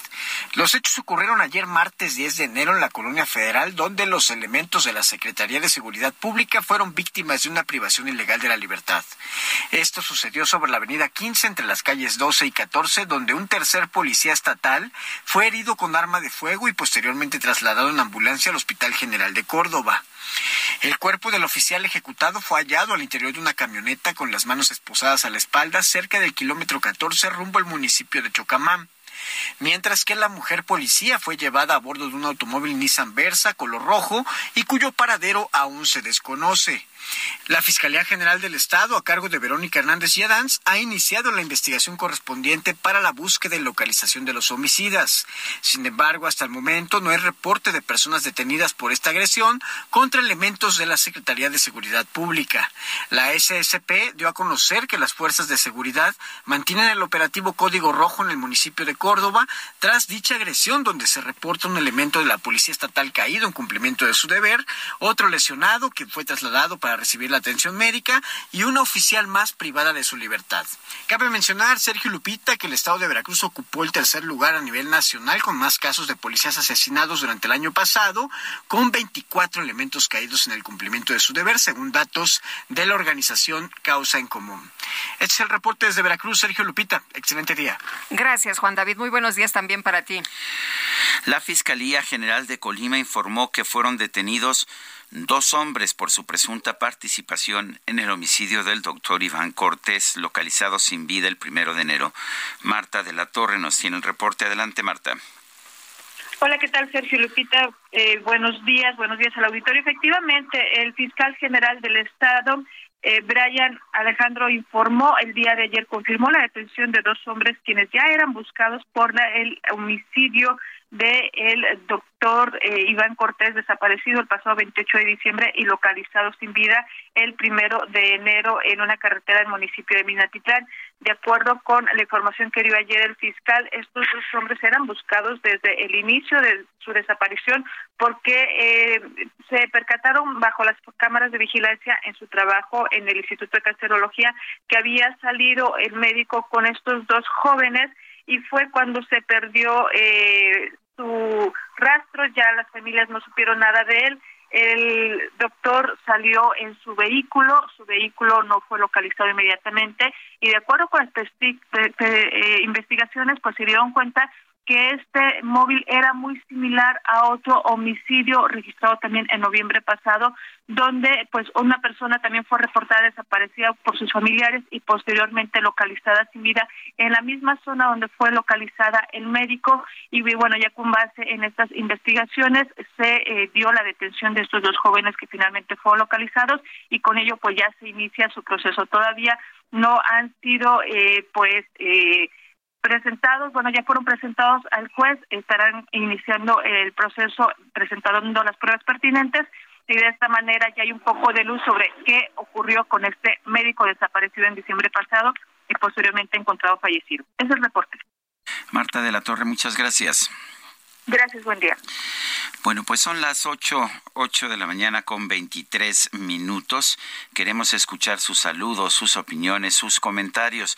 ¿Por qué no nos manda usted un mensaje de voz o un mensaje escrito? Lo puede hacer a nuestro número de WhatsApp, que es el 55 2010 96 47. Repito, 55 2010 96 47. Le recuerdo nuestra cuenta de Twitter, arroba Sergio y Lupita.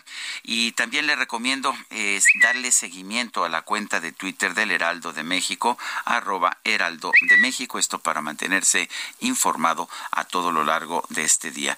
Nosotros vamos a una pausa. Guadalupe Juárez y Sergio Sarmiento regresamos en un momento más.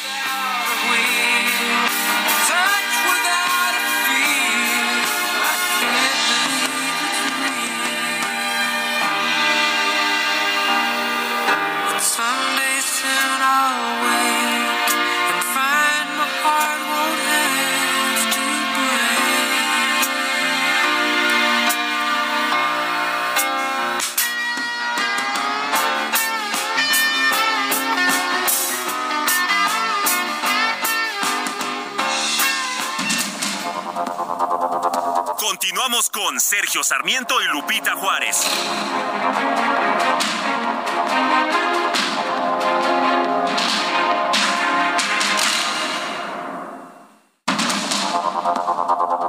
Continuamos con Sergio Sarmiento.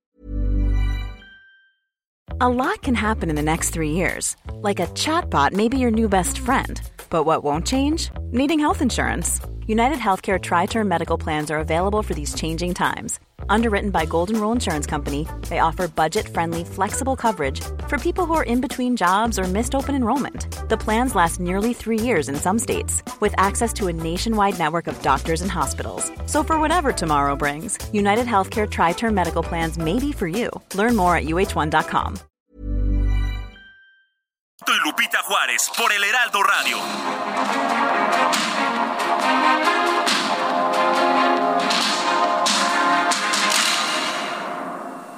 El pulso de tus emociones aumenta cuando te atreves a tomar el volante del nuevo Fiat Pulse, el SUV líder en ahorro de combustible. Estrenalo desde 354 mil pesos o tasa de 9.75%. Eleva tu pulso con Fiat Pulse. Fiat, sé único. Visita tu distribuidor Fiat Chrysler, que 29.9%, vigencia al 31 de enero de 2023. Consulta fiat.com.mx.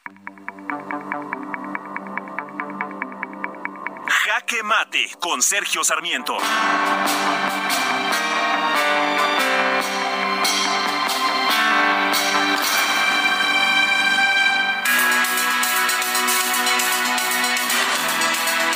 Siempre he pensado que es positivo que haya reuniones internacionales entre presidentes y mandatarios de distinto tipo.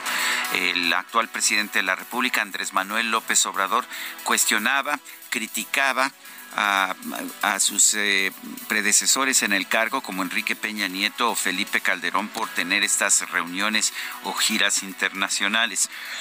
Consideraba que esto era simple turismo, eh, turismo sin sentido, que no se lograba nada en las cumbres internacionales. Me parece que él mismo se debe estar cuenta, se debe estar dando cuenta de que estaba en un error. Las cumbres internacionales, por supuesto, ayudan, no resuelven todos los problemas, no generan soluciones mágicas a las dificultades que pueda tener un país, pero permiten un contacto personal entre mandatarios que a final de cuentas puede ser muy positivo. Esto es una de las cosas que consiguió el presidente López Obrador en la reunión trilateral que tuvo lugar en estos últimos días.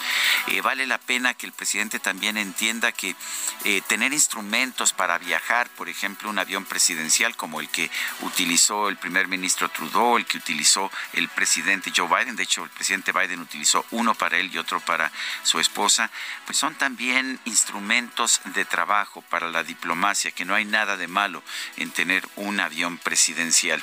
Pero lo más importante es entender que el mundo no termina en las fronteras con México.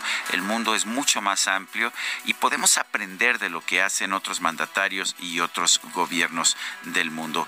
Esta sería una lección muy importante para el presidente López Obrador que ha querido vivir encerrado. Espero Espero que no se quede de manera indefinida en su palacio. Espero que entienda que podemos aprender todos mucho cuando sabemos lo que se está haciendo en otros países. Yo soy Sergio Sarmiento y lo invito a reflexionar. En Soriana lleva pollo entero fresco a solo 38.90 el kilo. Soriana, la de todos los mexicanos. A enero 11, aplica restricciones. Baby, I'm through running, it's true. I'd be a fool to try to escape you. And maybe I'm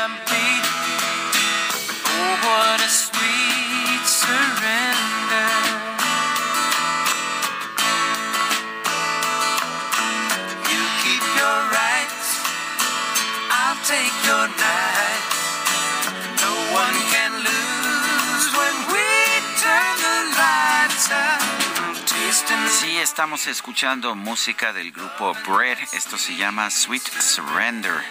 Rendición, rendición dulce, así la podríamos ah, designar a esta canción.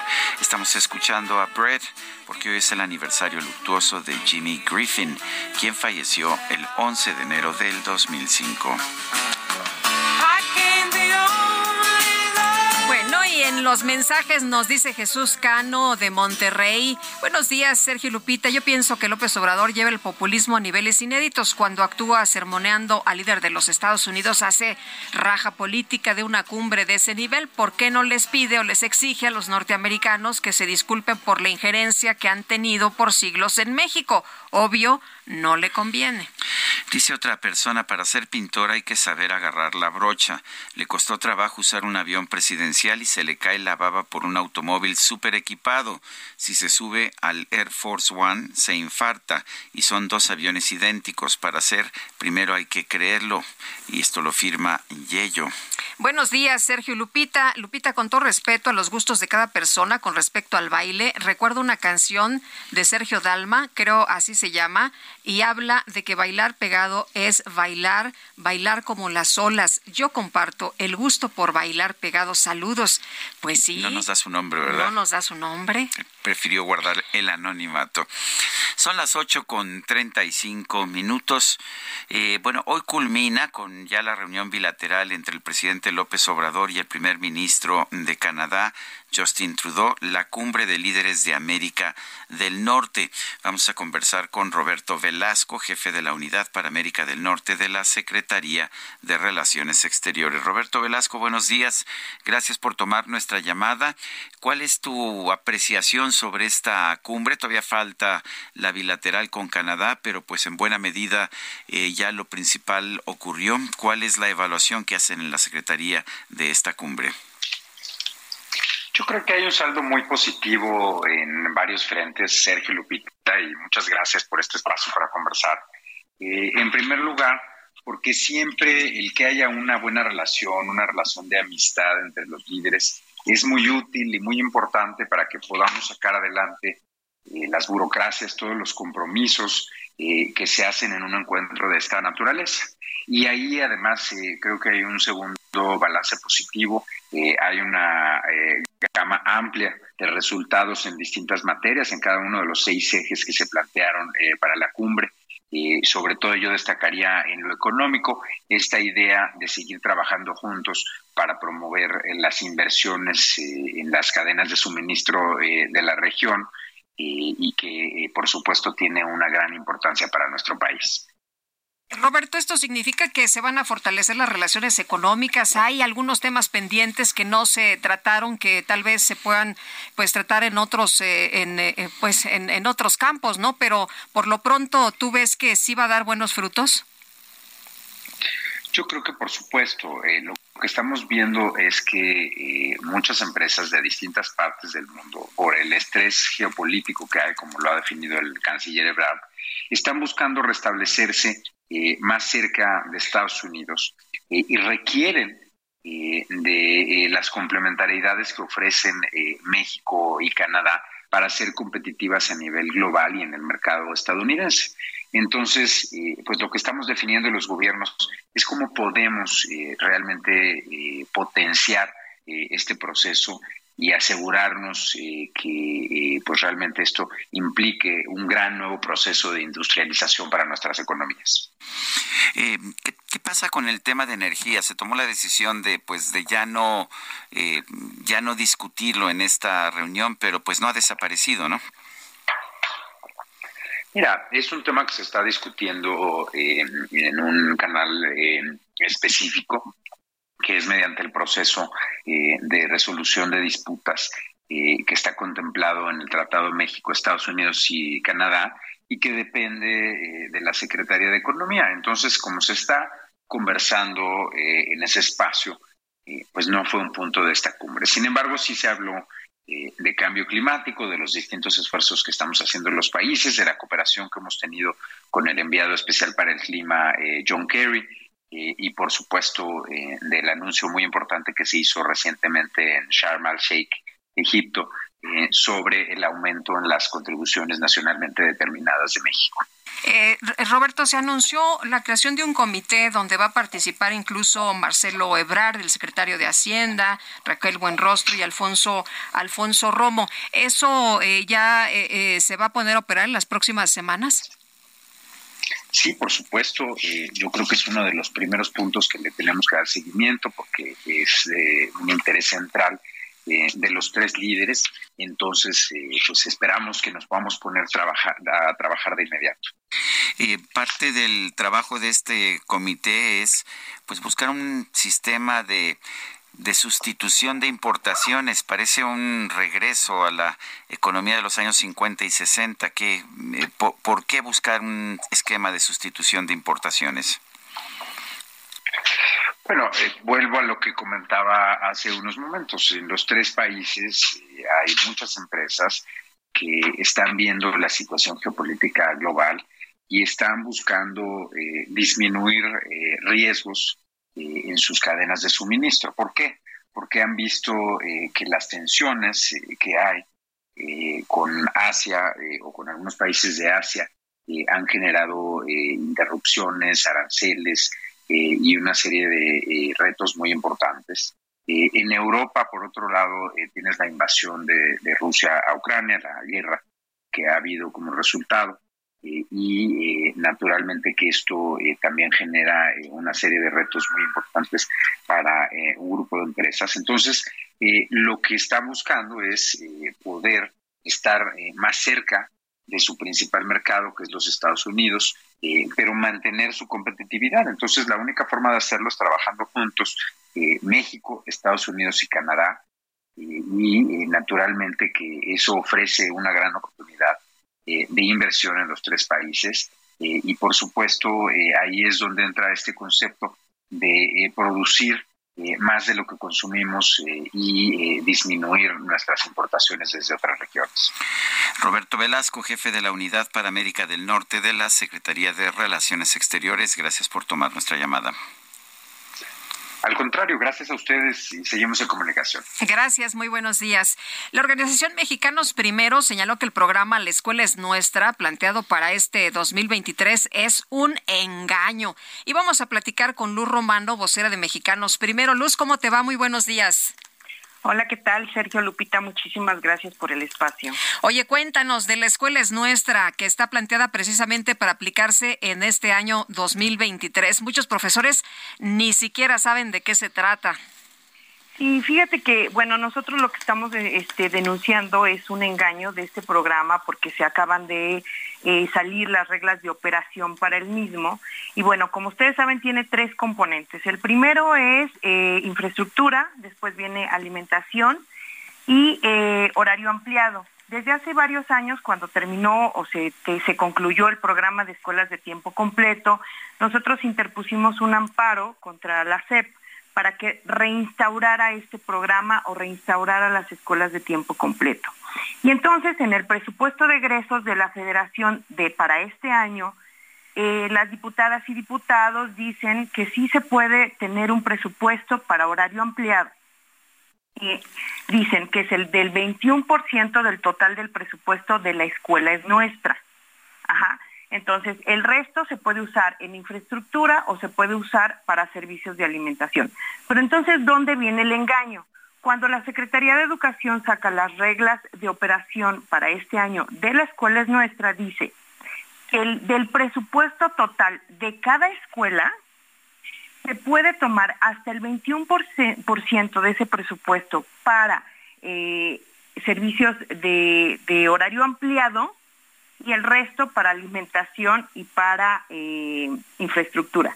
¿Qué quiere decir con esto? Que, por ejemplo, si una escuela tiene un presupuesto de 100 mil pesos, ¿cómo va a poder pagar a los maestros durante un año el servicio ampliado o de aprendizaje ampliado con un presupuesto de 20 mil pesos anuales?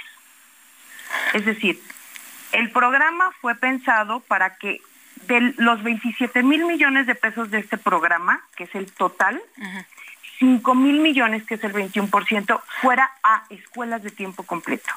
Que se puede atender a 10 mil escuelas con ese presupuesto. Pero si se baja el presupuesto de las escuelas, al 100% de las escuelas, resulta totalmente inoperante. Entonces, a pesar de que haya una, eh, una resolución judicial y que se ordena a la CEP que se integre el servicio de horario ampliado, pues con todas estas triquiñuelas lo que están haciendo es no cumplir con la ley. Eh, ¿Realmente ayuda el tener escuelas de tiempo completo? ¿Realmente es algo que debemos tener a pesar del costo? A ver, eh, las escuelas de tiempo completo debemos recordar que están en, en, zonas de alta y muy alta marginación. Pensemos en el rezago educativo que existen en estas comunidades. Juntémoslo con la pandemia, que se quedaron sin escuela durante dos años. Estas niñas y niños están regresando en unas condiciones deplorables, con rezago en el aprendizaje brutal. Es decir, un niño de sexto de primaria no comprende una lectura de segundo, con rezagos en los aprendizajes este, pues, pues muy graves, están abandonando la escuela y lejos de apoyar a estas comunidades que viven en muy alta marginación, con escuelas que les den mayor este horario de clases, mayor este aprendizaje, una comida caliente que probablemente es la única en todo el día. Lo que está haciendo la SEP es hacer este lecturas este, ilegales de un presupuesto y además también está interponiendo una serie de eh, temas jurídicos para incumplir con la orden de un juez. Es decir, la juez dice, instauren, reinstauren el programa Escuelas de Tiempo Completo o el horario ampliado, como se quiera entender, dentro de la escuela es nuestra, para evitar que estas 10.000 o 27.000 escuelas que antes tenían este proyecto, este programa, sigan perdiendo más con todo lo que se ha venido a su alrededor. Eh, sí. Eh, Luz, eh, preguntarte, ¿estaban mejor las escuelas de tiempo completo? ¿Había mucho más recursos? ¿Era más eficiente? ¿Se ayudaba más a los niños? Los, los niños aprendían más en las escuelas de tiempo completo y eso está comprobado. ¿Por qué? Porque los niños tenían después de clases, es decir, en vez de salir al mediodía, tenían una comida caliente, como les dije, en algún, en la mayoría de los casos era la única que tenían en todo el día, y además tenían talleres de tareas, tenían arte, tenían eh, matemáticas, tenían eh, comprensión lectora, entonces son y salían hasta las 4 de la tarde. Todas esas horas que estaban los niños dentro de la escuela estaban aprendiendo. Son niños que, niñas y niños que generalmente pues sus padres ambos trabajan y que cuando se termina el programa de escuelas de tiempo completo o el horario ampliado, pues están en sus casas, salen de la escuela, se van a sus casas, están solos y no tienen un proceso de aprendizaje que es su derecho. Muy bien. Lo, que tenemos que pensar aquí es que la violación no es a que si el niño puede ir más tiempo a la escuela, lo que se está violando es un derecho adquirido y es un derecho a aprender. Y creo que no solamente debería de existir en 10.000 escuelas, no solamente debería de existir en 27.000 escuelas como existió este programa que dio resultados y que está comprobado, sino que debería de ser para más escuelas en comunidades donde las niñas y los niños no tienen otra posibilidad de aprendizaje que es la escuela con un horario extendido. Muy bien, pues Luz, muchas gracias por conversar con nosotros esta mañana. Buenos días. Les agradezco muchísimo a ustedes. Muy buen día. Hasta luego. 8 de la mañana con 47 minutos. En Soriana, carne molida de res 80-20 a solo 89.90 el kilo. Soriana, la de todos los mexicanos. A enero 11, aplican restricciones.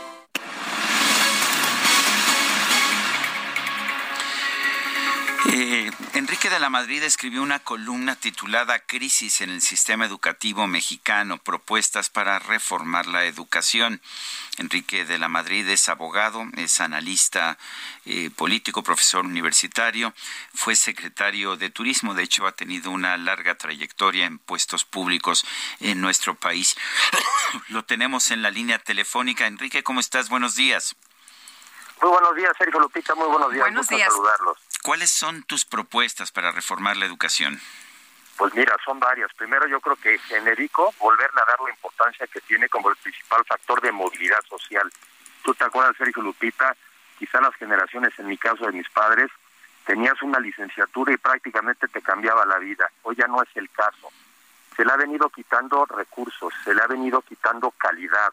Platicando el otro día con los líderes del magisterio en el- de- del sector de- del Estado de México, un maestro, y seguramente son de los mejor pagados, gana seis mil pesos quincenales. Y a ese maestro, que son 12 mil mensuales, queremos que sea el que eduque a nuestros hijos con preparación y con educación. Maestros mejor capacitados, mejor pagados, con una revalorización del rol que tienen que jugar en la educación. Estas escuelas de tiempo completo, como lo acaba de explicar la persona que me antecedió, era alimentación, era talleres también para, para las tareas, pues, las escuelas de tiempo completo, las guarderías, las estancias infantiles, y, y además una actualización de la currícula que en donde participa el sector productivo de la economía, porque también importa que tengamos las herramientas y las habilidades que te exige la economía de hoy, la economía del conocimiento. Incorporar, Sergio Lupita, las técnicas también, digamos, digitales del mundo de hoy. Lo vimos en la pandemia. Entre quienes teníamos acceso a Internet, tenían acceso a una computadora o una tableta, hizo toda la diferencia.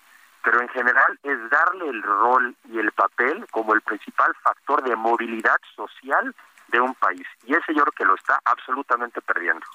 Enrique, hablas de ayudar a adquirir las habilidades y conocimientos necesarios para obtener empleos. Me acaban de mandar una fotografía de un chavo que está sosteniendo una cartulina y dice, busco empleo, no sé hacer nada. Y lamentablemente muchas generaciones salen y pues el tema del nivel educativo es muy bajo, muy difícil de enfrentar pues la competitividad. ¿Qué se puede hacer? Porque también nos hablas de que en México hay un rezago muy importante de millones de personas con rezago educativo, de acuerdo con el INEGI.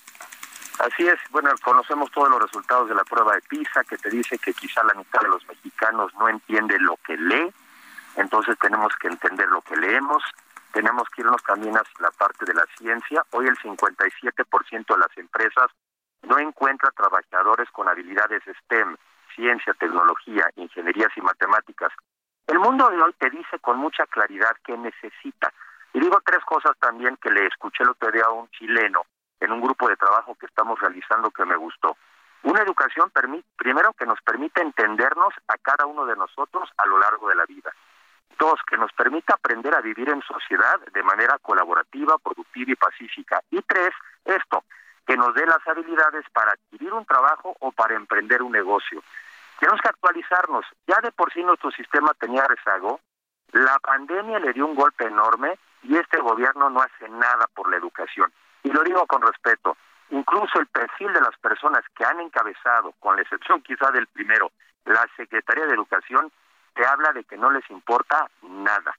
Y la verdad es que la manera de salir de la pobreza es con habilidades. Ahora que están aquí los el presidente de Estados Unidos y Trudeau, ¿de qué estamos hablando?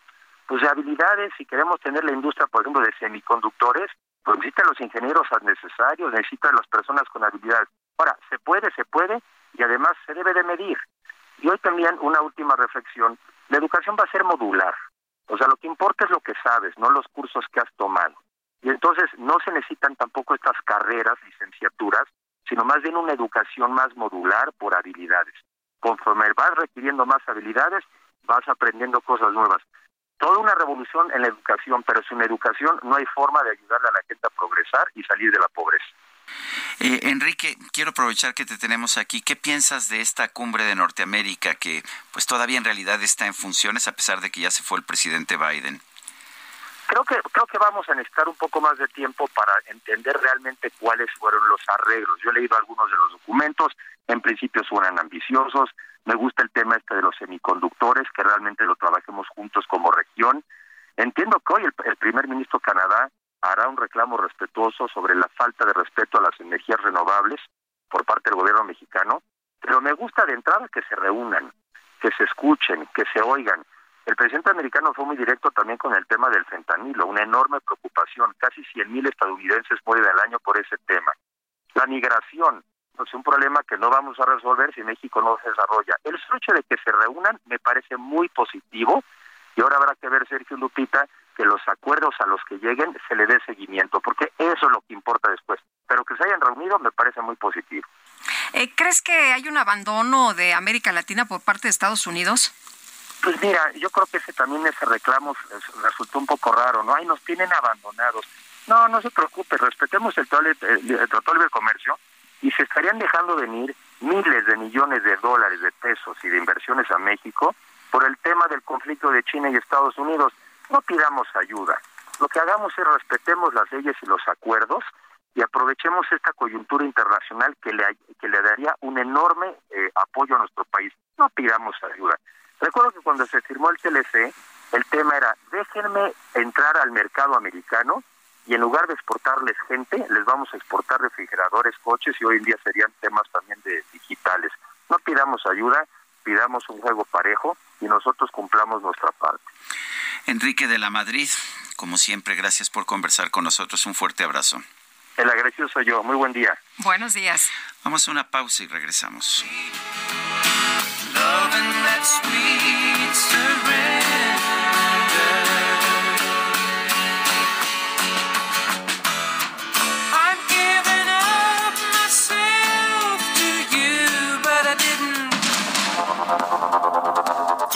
Continuamos con Sergio Sarmiento y Lupita Juárez.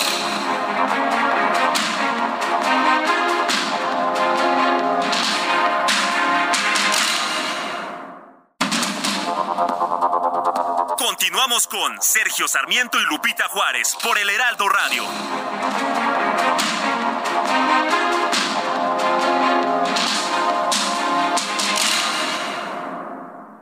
Lo mejor de México está en Soriana. Lleva naranja a 8.90 el kilo. Martes y miércoles del campo de Soriana. Solo 10 y 11 de enero. Aplican restricciones. You sheltered me from harm. Kept me warm. Kept me warm.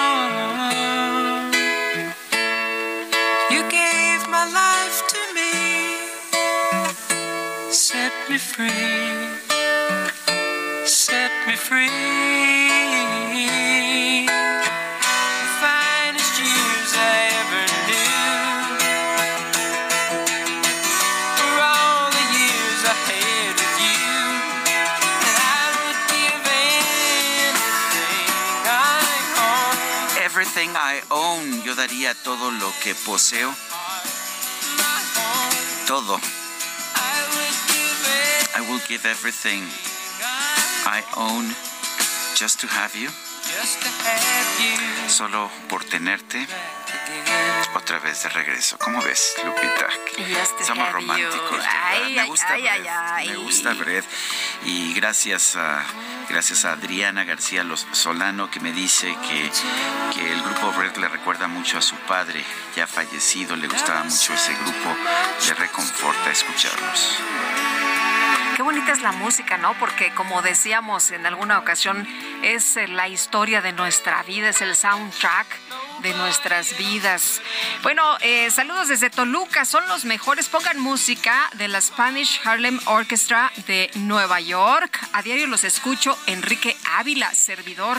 Dice otra persona, muy buenos días amigos. ¿Quién es el culpable del menú en la comida del presidente? Saludos desde Irapuato, Oscar Huerta. Un gran abrazo para todo su equipo. Se veía bueno, ¿no? Yo lo vi muy bien. A mí este, me pareció hasta se me de milpa y los, los tamales de chocolate. Sí, y el, el pescadito. pescado. No, a mí sí No, me- sí, agua de Jamaica y vino tinto y vino blanco. Pues sí, no mexicanos estuvo- los No dos. Me- estuvo nada mal. Me acuerdo alguna vez tuve una discrepancia con un Ay, hasta me, expresidente. hasta me dio hambre.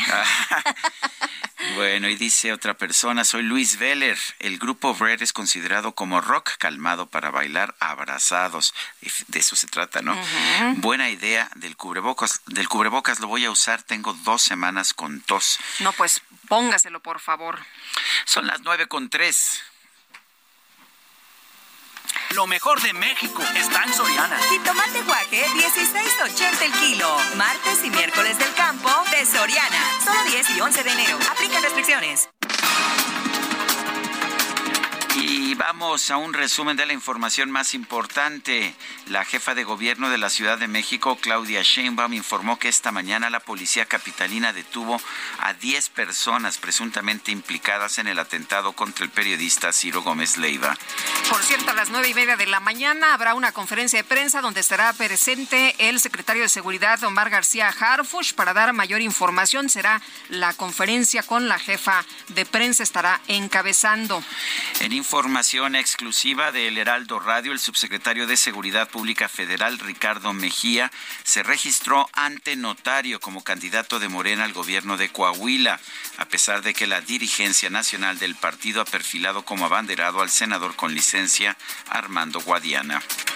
El PRD en el Estado de México registró al diputado local Omar Ortega como su precandidato al gobierno de la entidad ante la falta de acuerdos para conformar una alianza con el PAN y con el PRI no se ponen de acuerdo en el Estado de México.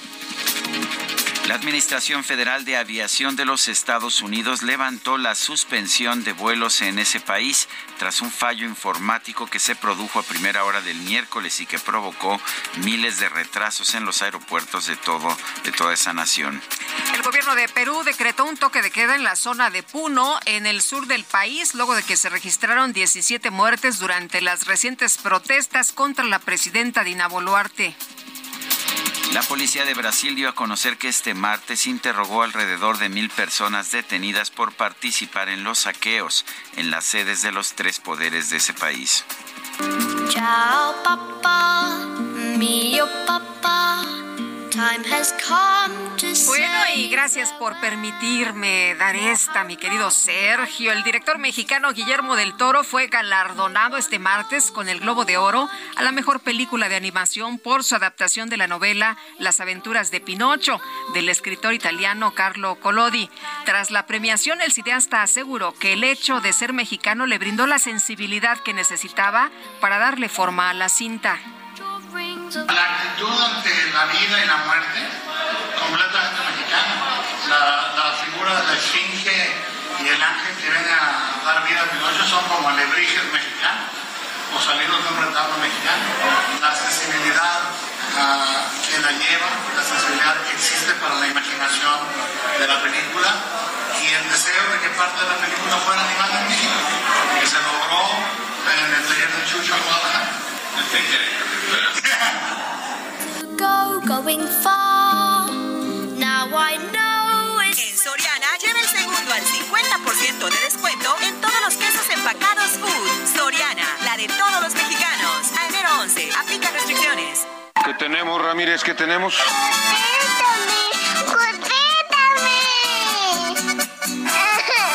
Claro que sí. Pasar Estoy con todo. de algo tan bonito que no se explica. Aquí les pregunto, ¿qué hubieran Me hecho ustedes? cachaste y me gustaste más.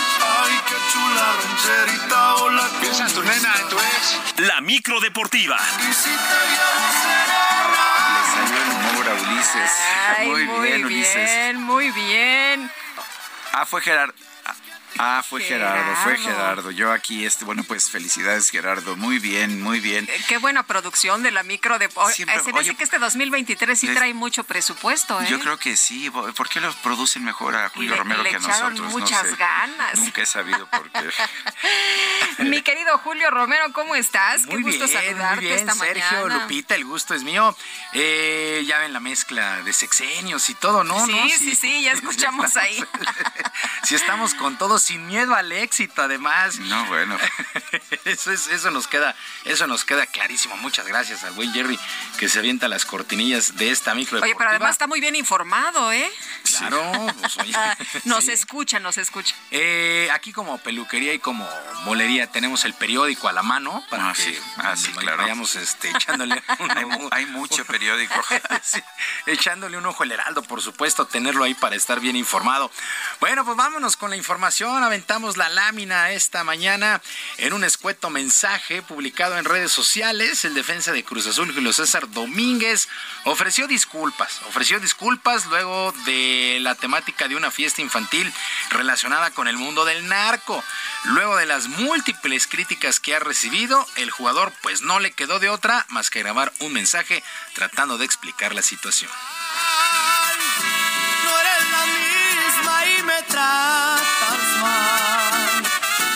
Gustaría dejar en claro que se trató de un evento privado y totalmente ajeno a mi profesión.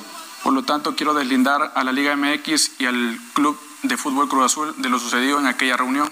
Como lo expresé anteriormente, reconozco que esas imágenes no son las que México necesita. Me he comprometido y me comprometo a convertirme en un referente que promueva los valores de la Liga MX y de mi club y a mantener un comportamiento ejemplar dentro y fuera de la cancha. De los besos que te di, amor. Ahí están las explicaciones de El Cata Domínguez, de Julio César Domínguez. La verdad es que llegaron demasiado tarde. Una, eh, pues un comunicado ahí conjunto entre la Liga MX y Cruz Azul. Bueno, todo, todo absolutamente mal en este caso. Desde El Cata publicando las fotografías. Se tardaron años en la Liga MX y en Cruz Azul. Dicen que lo van a castigar, está sancionado económicamente. Pues eso ya será de manera interna. Pero ojo, ojo con lo que hacen los futbolistas porque en verdad es de llamar muchísimo la atención. Son muy seguidos Oye, y se equivocan. Son figuras que todo mundo admira, los chavitos, son modelos a seguir.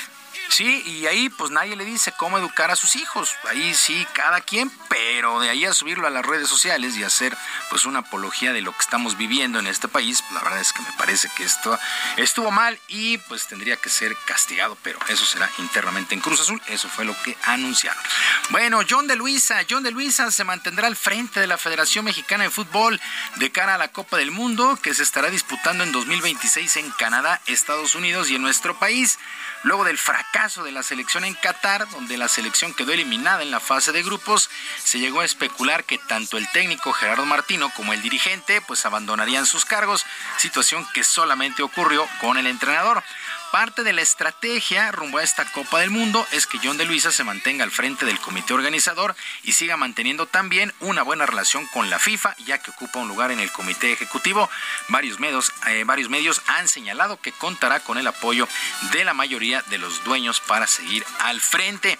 Y mientras esto sucede a nivel directivo, en lo deportivo, el atacante del equipo de Los Ángeles FC en la MLS, Carlos Vela, ofreció una conferencia de prensa donde aseguró que desconoce cuánto tiempo más le quede en activo, tal vez dos o tres años, por lo que quiere disfrutar al máximo cada actividad que tenga con su actual club, desde los entrenamientos como los juegos oficiales. Carlos Vela aseguró que trabaja para mejorar día a día y de nueva cuenta se descartó para integrarse a la selección nacional de cara a la próxima Copa del Mundo. Si tú solita fuiste quien me dio luz verde, resulta que hasta la memoria pierde. Y del Mundial próximo yo creo que no sé si ni voy a estar jugando en ese entonces, así que complicado, creo que inviable que pueda estar jugando el Mundial de, de 2026, pero desde luego vamos a estar apoyando a México y ya que es por aquí, por México, seguramente viendo algún partido en directo y poder disfrutar de un mundial de... Probablemente esto dure solo un Bueno, Carlos Vela, Carlos Vela, polémico como siempre, pero es un gran jugador. Y varios portales y varios medios en España han señalado que Diego Simeone dejará de ser el director técnico del Atlético de Madrid al, actual, finalizar la actual campaña. El conjunto colchonero perdió el pasado fin de semana ante el Barcelona y se ubica en el quinto lugar de la tabla, pero la forma de juego no ha sido del agrado de la afición ni de la directiva, además de que corren el riesgo de no calificar a ninguna Copa Europea, así es que terminará una era con el Atlético de Madrid y el Cholo Diego Simeone. En otras cosas, la tenista mexicana Fernanda Contreras no disputará el abierto de Australia, primer Grand Slam de la temporada, después de caer en la fase de calificación ante la ucraniana Daria Singur, parciales de 6-3, 7-6 y 6-4. La número 167 del ranking de la WTA cortó una buena racha, ya que el año pasado logró meterse a los abiertos de Roland Garros, a Wimbledon y a los Estados Unidos, pero en esta ocasión no logró la victoria y se unió a Marcela Zacarías, que el domingo también perdió, por lo que no habrá presencia mexicana allá en Australia, a punto ya de arrancar este primer Grand Slam de la temporada. Y el día de hoy, el día de hoy arrancan las semifinales en los playoffs en el béisbol de la Liga Mexicana del Pacífico y los Naranjeros de Hermosillo, el mejor equipo de la campaña regular, estarán recibiendo a los algodoneros de Guasave, mientras que los Cañeros de los Mochis se medirán a los Yaquis de Ciudad Obregón. Series a ganar cuatro de posibles siete duelos. Comienza el camino ya rumbo a la Serie del Caribe, pero primero la Liga Mexicana del Pacífico tendrá que dar campeón. Mientras que en Liga Mexicana, los Diablos Rojos anunciaron a su sexto refuerzo extranjero para la temporada 2023. Se trata del jardinero venezolano Ramón Flores, quien regresa para su segundo año, donde se ganó a la afición con su punto 382 de porcentaje de bateo y 67 carreras producidas.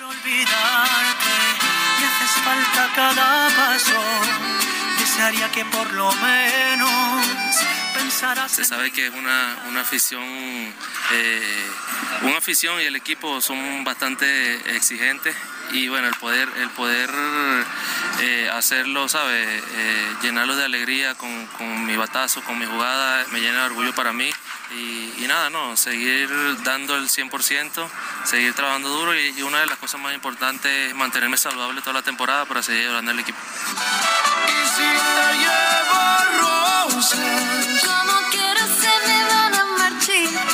Flores, el mejor, el mejor bateador de los Diablos la temporada anterior. Y ya para despedirnos, bueno, también familiares, amigos y alumnos le dieron el último adiós al luchador Black Warrior luego de que falleciera este martes a los 54 años de edad, muy joven. En una funeraria de la colonia Doctores, el gladiador fue despedido entre lágrimas y aplausos. Jesús Toral tuvo su última actuación el pasado primero de enero en una pequeña arena allá en Cuautitlán Izcalli y aún se desconocen las causas de su fallecimiento. Descanse en paz, Black Warrior este muy, muy buen luchador que perdiera la máscara ante Místico en la arena, en la arena México, en la arena México todavía para el Consejo Mundial de Lucha Libre. Descanse en paz, Black Warrior. Sergio Lupita, amigos del auditorio, la información deportiva este miércoles. Les recuerdo nuestras vías de comunicación en Twitter. En Twitter estoy en arroba jromerohb, en arroba jromerohb, además del barrio deportivo en YouTube, de lunes a viernes a las 7 de la noche con diversión y mucha, mucha información. Que es un extraordinario día para todos. Muchas gracias, mi querido Julio. Buenos días. Hasta mañana. Son las nueve con quince minutos. La portavoz de la Unión de Colectivos de Madres Buscadoras en Tamaulipas, Delia Quiroa, denunció la desaparición forzada de más de 140 personas, así como ejecuciones extrajudiciales por parte del ejército, eh, del, del ejército, las Fuerzas Armadas en general y de la Guardia Nacional en Jesús María, Sinaloa. Delia Quiroa vocera de esta Unión de Colectivos de Madres Buscadoras en Tamaulipas. Gracias por tomar nuestra llamada. Eh, Delia, yo he estado viendo información, eh, pero no confirmada sobre este tema. ¿Ustedes tienen confirmación sobre estas desapariciones? Mm, sí, buenos días. Buenos días. A, todos ustedes. Este, los familiares de Jesús María, Culiacán, Sinaloa, están llamándonos. Ellos saben que nosotros buscamos personas y que pues que yo estoy buscando a mi hermano, ya tengo años, y ellos nos están dando los datos.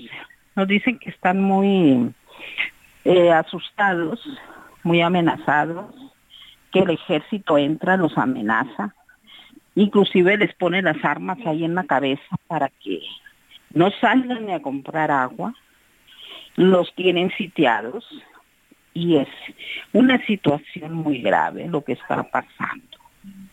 Doña Delia, Eh, había, había denuncias, de hecho, de algunas personas que eh, pues se organizaron y se fueron precisamente ante las autoridades a exigir que les regresen lo que se robaron en los cateos. Hay personas que ah, pues han levantado o su voz, no sé si las denuncias, pero han levantado su voz para denunciar que ha habido robo en estos cateos al interior de sus domicilios. Sí, se metieron sin, sin órdenes de cateo, este, violaron la ley en todos los aspectos totalmente. El gobernador dice que él no permite que le violen su soberanía y el presidente Andrés Manuel siempre está diciendo que los militares no nos pueden acompañar a buscar si los gobernadores de los estados no lo permiten porque violan la soberanía al entrar las Fuerzas Armadas a los estados. Más sin embargo, en esta ocasión, Eh, A se, ver. se alejó el, tel- el teléfono, casi Ah, no la algo escuchamos. pasó, sí, perdimos la, perdimos la conexión. ¿Nos escucha? sí, yo Ah, los escucho. es que de repente la perdimos. No- Nos, nos estaba contando, sí. Eh, eh, eh, No, estamos teniendo problemas técnicos para escuchar a Adelia Quiroa, vocera de la Unión de Colectivos de Madres Buscadoras en Tamaulipas, quien señala que de Jesús María Sinaloa le han estado pues pidiendo que intervenga en la supuesta presunta desaparición forzada de más de 140 personas, así como ejecuciones extrajudiciales por parte del Ejército y de la Guardia Nacional. Eh, vamos a tratar de retomar esta conversación, eh, pero sí me parece que es un tema muy importante, Guadalupe. Sí, Sergio dice que más de 140 personas están eh, eh, desaparecidas y pues sí preocupa muchísimo. Se organizaron un grupo de habitantes de este lugar, de este municipio de Jesús María, para ir con las autoridades y eh, pues exponer que no están de acuerdo en la presencia de los elementos y no porque tengan miedo de los elementos, sino porque pues han sido víctimas de algunas agresiones, de robos y están preocupados precisamente por la desaparición de estas personas. Vamos a ver qué es lo que dice precisamente pues la autoridad con respecto a estas denuncias. Por lo pronto nadie se ha pronunciado ante pues las eh, eh, pues, llamadas eh, estas de los habitantes de Jesús María de que haya una explicación y de que se saque al ejército de esta zona.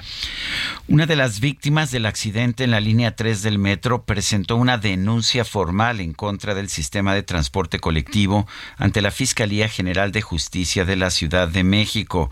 Esta es una denuncia presentada en contra del director general del organismo, Guillermo Calderón, el subdirector general de mantenimiento, Naum Leal Barroso, y Alberto García Lucio, quien era subdirector de operación, pero que fue destituido. También eh, la denuncia va en contra de otros cuatro funcionarios. Eh, el documento es un documento de 18 fojas. Se presentó este pasado martes 10 de enero. Lo presentó el abogado Christopher Estupiñán, quien también representa a las víctimas del colapso de la línea 12. Y vámonos con Israel Lorenzana. ¿Dónde andas, Israel? ¿Qué tal? Muy buenos días. Lupita, muchísimas gracias. Es un gusto saludarles. Estoy ubicado exactamente a las afueras del número 356 sobre la avenida Jardín. Aquí se ubica la Fiscalía Antisecuestros de la Fiscalía General de Justicia de la Ciudad de México. Y es que Sergio Lupita se llevaron a cabo 12 cateos de manera simultánea en tres alcaldías aquí en la Ciudad de México. Esto por parte de elementos de la Secretaría de Seguridad Ciudadana, los cuales comenzaron alrededor de las 4 de la mañana. Estos 12 cateos han arrojado a 10 personas detenidas. Todos ellos fueron trasladados hasta esta fiscalía a bordo de unidades blindadas, también conocidas como rinocerontes de la Secretaría de Seguridad Ciudadana. Y es que todo esto tiene que ver con el ataque directo que sufrió el periodista Ciro Gómez Leiva en el mes de diciembre. Sergio Lupita así lo dio a conocer la jefa de gobierno Claudia Sheinbaum a través de sus redes sociales. Ya han ingresado las unidades, todavía este perímetro sigue resguardado. Estamos ubicados en la alcaldía Escapotzalco, muy cerca de la zona del circuito interior, y será alrededor de las 9.30 de la mañana cuando el secretario de Seguridad Ciudadana Omar García Harfush de más detalles de estos eh, cateos, este operativo que se registró aquí en tres alcaldías de la ciudad. Pues eh, Sergio Lupita, es la información que yo les tengo. Muy bien, Israel, muchas gracias. Muy buenos días. Luego. Y fue detenido uno de los principales operadores del centro de espionaje, Manuel Márquez Sterling. Esto en el centro histórico de la Ciudad de México. Carlos Navarro, adelante. Buenos días, Sergio y Lupita. Les saludo con gusto a ustedes al auditorio y les comento que uno de los principales operadores del centro de espionaje Sterling en el centro fue detenido por elementos de la Fiscalía de la Ciudad de México en la alcaldía Obregón. Esto por su probable participación en el delito de asociación delictuosa. Incluso ayer mismo fue trasladado al reclusorio norte para ponerlo a disposición de un juez que lo requiere. De acuerdo con las indagatorias, José Manuel N. es ingeniero en computación y sistemas. Laboró en el edificio de la Secretaría de Movilidad, ahí en la avenida Álvaro Obregón, en la alcaldía Cuauhtémoc. El señalado le brindaba información sobre varias personas a Gustavo Alberto N., ex servidor público de la entonces Procuraduría General de Justicia Capitalina. Varias personas, incluido José Manuel N., participaron activamente en escuchas telefónicas, intervención de mensajes y correos electrónicos en el seguimiento activo de personajes de la política y periodistas. También les comento que el homicidio de un comensal a manos de trabajadores del restaurante La Polar fue lamentado por la jefa de gobierno Claudia Sheinbaum. En este caso, la mandataria capitalina dijo que la fiscalía ya se encuentra en contacto con los familiares del fallecido. Comentarles que la fiscalía inició una carpeta de investigación con detenido por la probable comisión del delito de homicidio doloso, luego de la muerte de este hombre que se encontraba en el restaurante bar. De acuerdo con la denuncia, el agraviado, una mujer y otros hombres se encontraban al interior del local cuando personal del establecimiento le exigió el pago de la cuenta y varios individuos agredieron al hoy occiso. Sergio Lupita, la información que les tengo.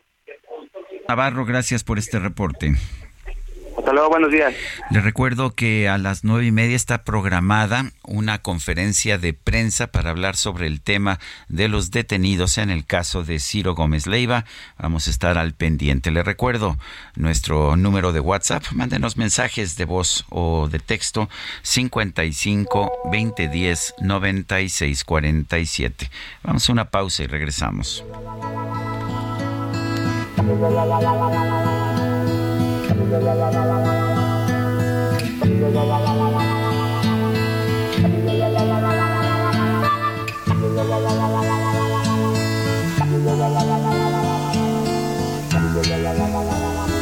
If a picture paints a thousand words, then why can't I paint you? Continuamos con Sergio Sarmiento y Lupita Juárez.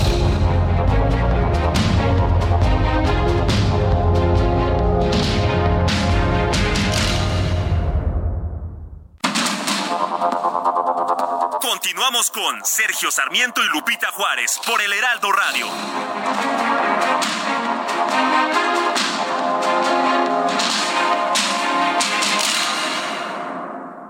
Lo mejor de México está en Soriana. Lleva naranja a 8.90 el kilo.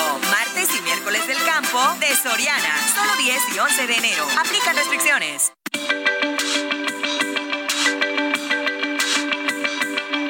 Sergio Sarmiento y Lupita Juárez, su opinión es muy importante. Escríbales en arroba Sergio y Lupita. Gastrolab. Historia, recetas, materia prima y un sinfín de cosas que a todos nos interesan.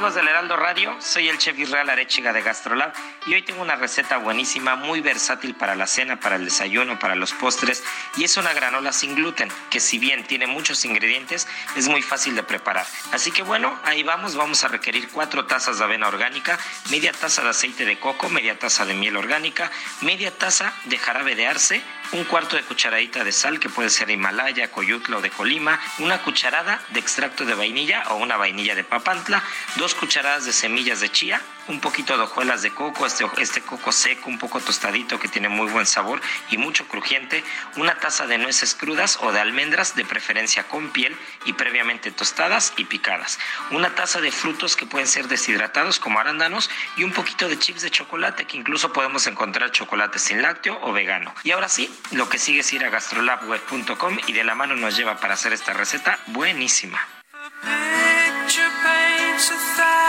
thousand words, then why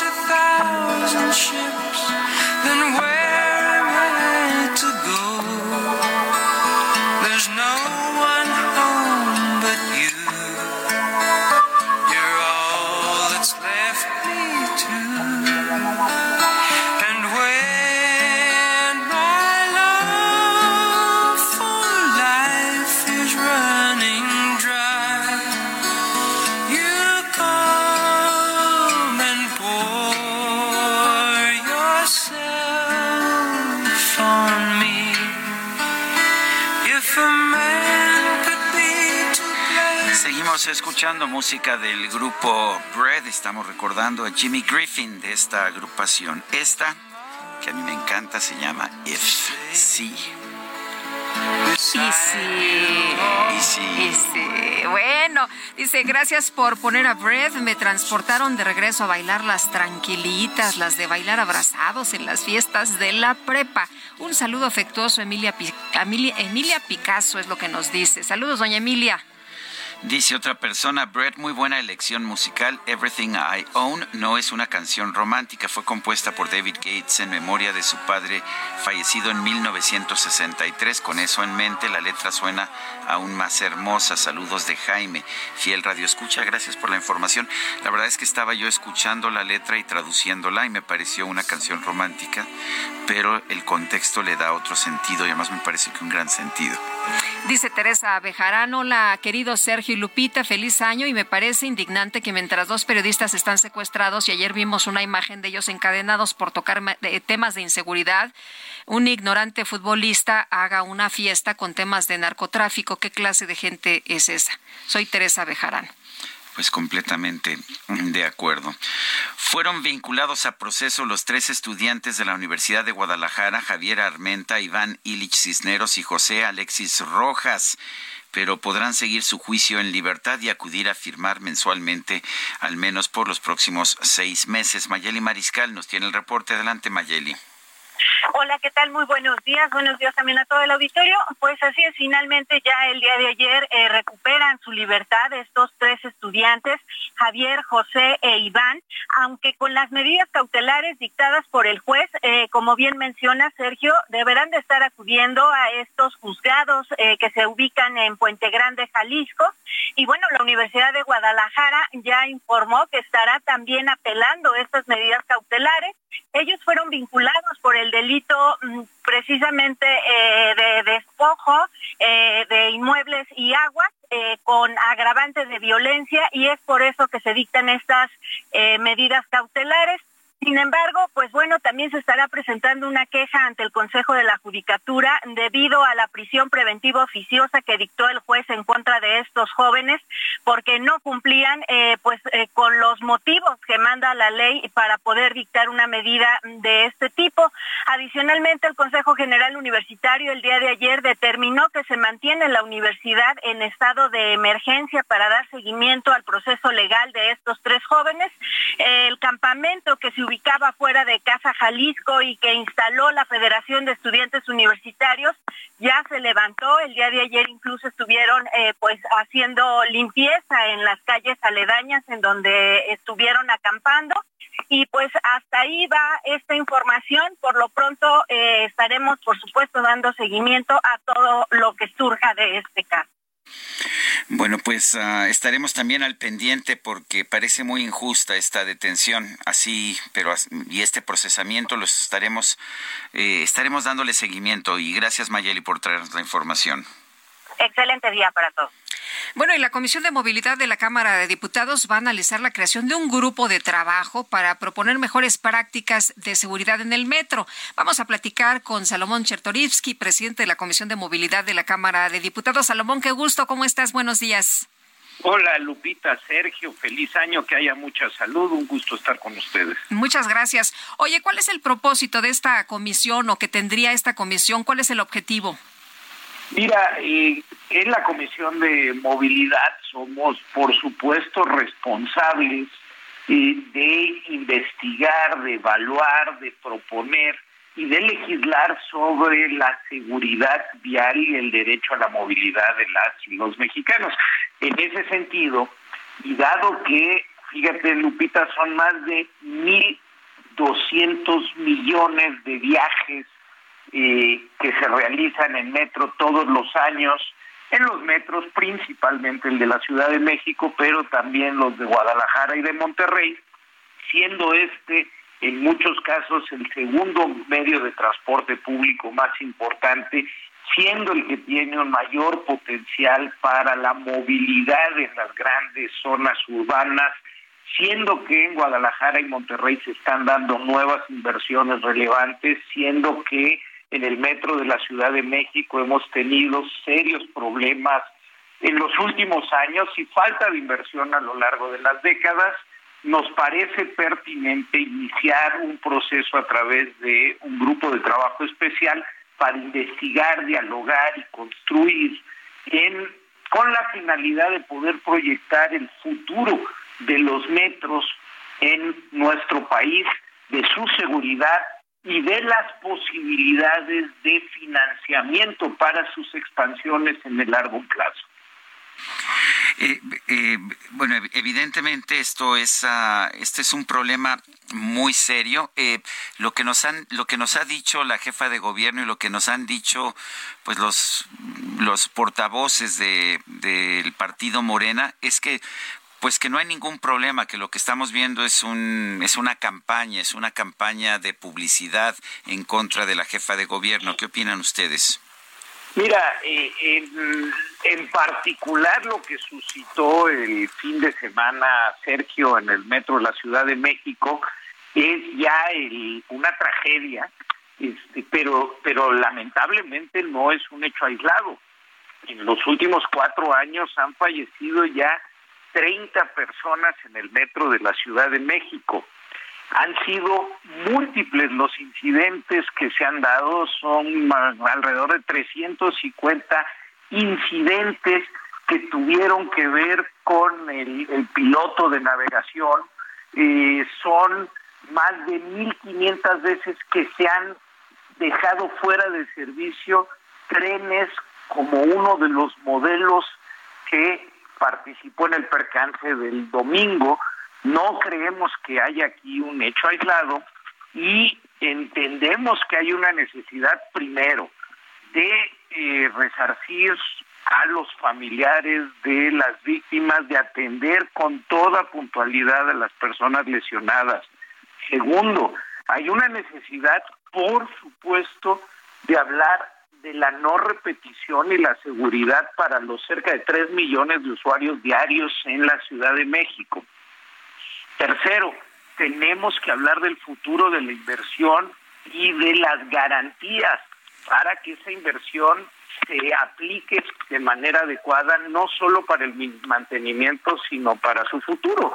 Y creemos pues que eso hay que hablarlo con toda seriedad, en base a los datos, no es campaña, es verdaderamente la protección al derecho a la movilidad y a la seguridad de las millones de personas que todos los días utilizan el metro en la Ciudad de México e, insisto, en Guadalajara y en Monterrey. Eh, Salomón, ¿esto significa que van a estar eh, prácticamente como inspeccionando lo que pase en el eh, metro? Vamos a crear un grupo de trabajo que haga la investigación de los tres metros, si es aprobada en en comisión, por supuesto, este, la, creación de este, de este grupo de trabajo para con toda puntualidad, con los mejores asesores técnicos, poder entender lo que está sucediendo en los tres metros de nuestro país, cuál es su futuro y cómo podemos brindar en el país la mayor seguridad para todos los usuarios. Muchas gracias por conversar con nosotros esta mañana. Buenos días. A la orden, Lupita, Sergio, y nuevamente que haya un año de mucha salud. Gracias, igualmente.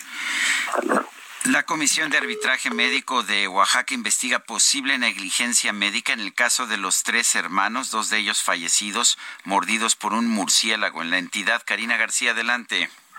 ¿Qué tal, Sergio Lupita? Efectivamente, la Comisión de Arbitraje Médico de Oaxaca investiga posible negligencia médica en el caso de los tres hermanos, dos de ellos fallecidos y que fueron mordidos por un murciélago en Palo de Lima, en la Sierra Sur de la entidad.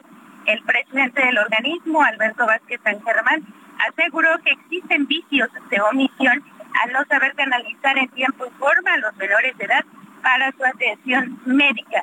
En entrevista, el médico de profesión aseguró que los menores no debieron morir.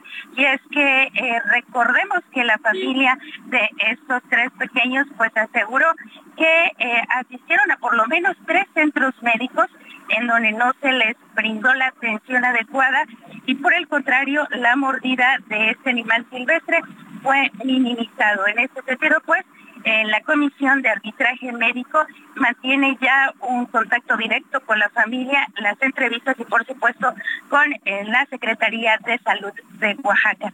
Sergio Lupita es el reporte.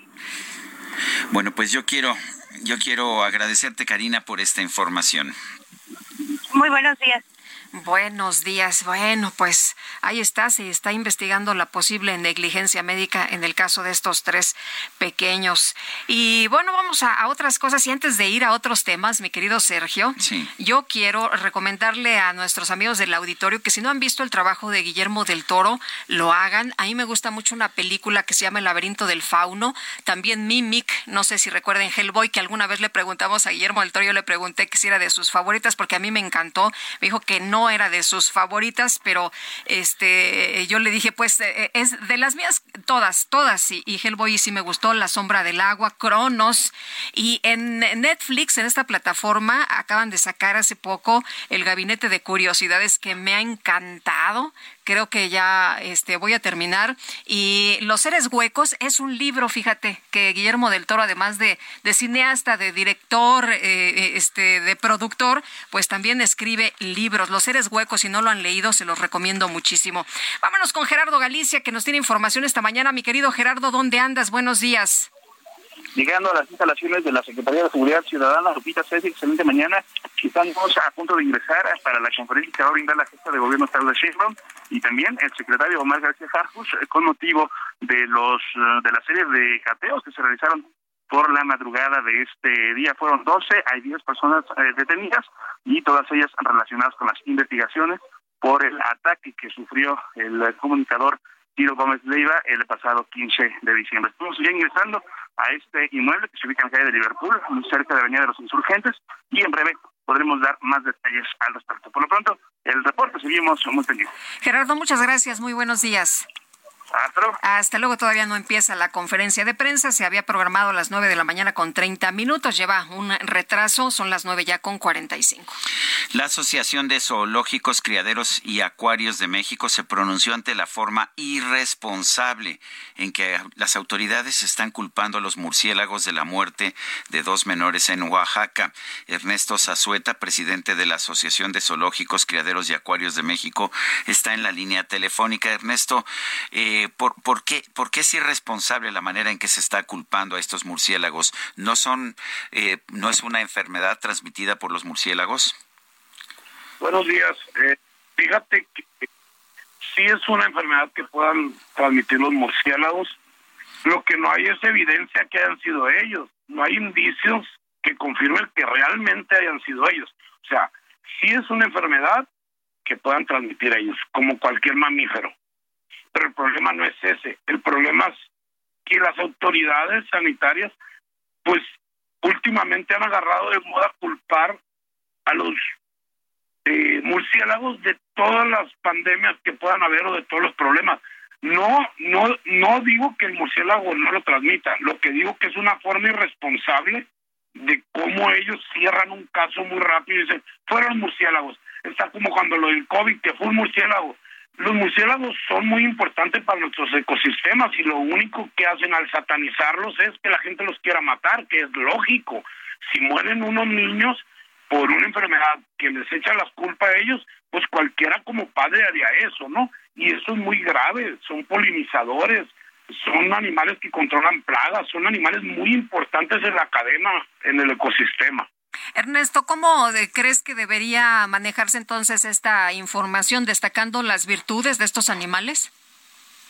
Yo creo que lo que se debería de hacer es, antes que sacar un comunicado culpándolos completamente, hacer una investigación de fondo con los expertos. Hay mucha gente en México que son expertos en murciélagos que te van a decir hasta, mira, esa mordida no es de murciélago, esto no es así, esto no es así. Y pues si fueron los murciélagos, ok, que vean qué medidas van a tomar, pero por salir al paso y quitarse la responsabilidad de, bueno, no es responsabilidad de ellos que a un niño lo haya mordido un murciélago, pero quitarse rápido la presión, decir que fueron los murciélagos de manera tan ligera, yo creo que es algo que no está bien, ¿no? Ernesto, ¿tú piensas que esto pueda llevar a que haya ataques en contra pues de estos animales que son muy necesarios, de hecho, para la ecología? Claro, claro, como te comento, pues cualquier padre que le haya pasado lo que le pasó a esta gente, pues en ellos que van a hacer lo primero es tratarlos de exterminar. Fíjate que aquí, de hecho aquí en Sinaloa, ha, ha habido casos aislados de esos temas, gente que nos habla y nos dice, oiga, llegaron, llegaron unos murciélagos, ¿cómo los podemos quemar? Dije, pues, ¿por qué los va a quemar? Muchas veces los murciélagos nomás llegan a dormir a un lugar y ellos se van al otro día. Hay especies que son del, de las áreas, pero hay unas que van de paso y la gente los tiene muy satanizados de por sí de siempre. Y con este tipo de cosas, pues peor, ¿no? Entonces, en México hay más de 300 tipos de murciélagos eh, en todo el país y todos son benéficos. Los hematófagos, que son los que pues, sangre, son unas pocas especies y a sus víctimas, o no víctimas, a sus fuentes de alimento, porque son alimentos como el ganado, pues los los eh, succionan la sangre cuando están en relax, cuando están acostados, que es en la noche. No es un tema de voy y los voy a morder, no es así, ¿no? Hay, hay, hay temas, hay realmente estudios cómo es ese tema de sacar la sangre. Ahora te explico otra cosa. Si dicen las notas que los niños jugaron con ellos, no, no pueden jugar, porque tú agarras un murciélago y la mordida es tan fuerte, tiene unos colmillotes, que no vas a aguantar a jugar con otro. El tipo de mordidas que tienen y todo que han dicho que tienen, pues no es un modus operandi, por decir algo, de un murciélago, ¿no? Pues uh, muy interesante y qué bueno que nos que nos das esta información que tomamos eh, que tomamos en cuenta y gracias gracias por hablar con nosotros Ernesto Zazueta, presidente de la Asociación de Zoológicos, Criaderos y Acuarios de México. Para servirte. Bueno, y vámonos con Alan Rodríguez, que nos tiene información esta mañana. Alan, adelante, buenos días. Sergio Lupita, muy buenos días. Nos encontramos en estos momentos en el cruce de Atenis, Atenas perdón, y la avenida Bucareli, esto muy cerca de la Secretaría de Gobernación, en donde ya tenemos presencia de manifestantes. Se trata de integrantes de del ESME, además del usuario de la energía eléctrica, quienes se encuentran realizando un mitin, están participando aproximadamente 1.500 personas y por este motivo tenemos afectada la circulación con rumbo hacia la zona de Avenida Chapultepec. El corte se encuentra al cruce de la Avenida Paseo de la Reforma. Tómalo en cuenta, estarán en este punto aproximadamente una hora más. Muy bien, muchas gracias, Alan. Continuamos al pendiente, buen día. Son las nueve de la mañana con 50 minutos. Vamos a un resumen de la información más importante que ha surgido esta misma mañana. El secretario de Seguridad Ciudadana de la Ciudad de México, Omar García Harfush, anunció una conferencia de prensa para dar detalles sobre la detención de 10 personas presuntamente implicadas en el atentado contra el periodista Ciro Gómez Leiva. Y las autoridades de Ciudad Juárez, Chihuahua, encontraron dos cuerpos al interior de una vivienda en el fraccionamiento o Parajes del Sur, los cuales podrían corresponder a las jóvenes Gabriela y Maribel de 26 y 24 años, desaparecidas desde el pasado 4 de enero. El Buró Federal de Investigaciones de los Estados Unidos, el FBI, agradeció a las autoridades mexicanas su cooperación en la captura de José Rodolfo Villarreal Hernández, líder del cártel de los Beltrán Leiva. La Administración Federal de Aviación de la Unión Americana informó que las operaciones de tráfico aéreo se están reanudando de manera gradual. Indicó que va a continuar investigando las causas de la falla en el sistema de notificación de misiones aéreas. El asesor presidencial de Ucrania, Mikhailo Podolyak, aseguró que su país podría acabar con la invasión rusa en este año si los países occidentales multiplican las entregas de armas a Kiev. Esta mañana se registró una explosión en inmediaciones de la sede del Ministerio de Exteriores de Afganistán en la ciudad de Kabul con un saldo de por lo menos 20 personas muertas. Te vienen a contar cositas malas de mí. Manda a todos a volar. Diles que yo no fui. Yo te aseguro que yo no fui. Los presentadores de la página de TikTok Los ADN realizaron una dinámica para entregar regalos del Día de Reyes a los niños que se atrevieran a contar un chisme, un chiste o un secreto. Sin embargo, todos quedaron sorprendidos ya que a un niño no le importó revelar una supuesta infidelidad de su papá con tal de recibir un juguete. ¿Cuál es tu chisme? Mi mamá no sabe que, que mi papá le es infiel. Hijo de su madre. No, hombre, ¿cómo está eso? ¿Cómo te diste cuenta? Porque les vi que se estaban besando a mi madrina. Y se marchó. ¿Qué quieres decir a tu papá? tío! No, pues si es con la madrina, queda en familia, ¿no? Ay, qué madrina la que le, le van a poner al, al padrino, al compadre. No la hagas. No, Ay, bueno. ese espero que esté disfrutando mucho su juguete. Este, esperemos que sí. Pero ¿sabes qué, Guadalupe? ¿Qué crees? ¿Qué pasó? Que ya se nos acabó el tiempo y con esta nota es la que se nos va a quedar en la cabeza todo el día, ¿verdad? Que la pasen todos muy bien, disfruten este día. Ahora sí que, if, If, si no lo hubiera hecho, bueno, Bueno, así es esto. Pásenla Hasta bien. mañana. Gracias de todo corazón.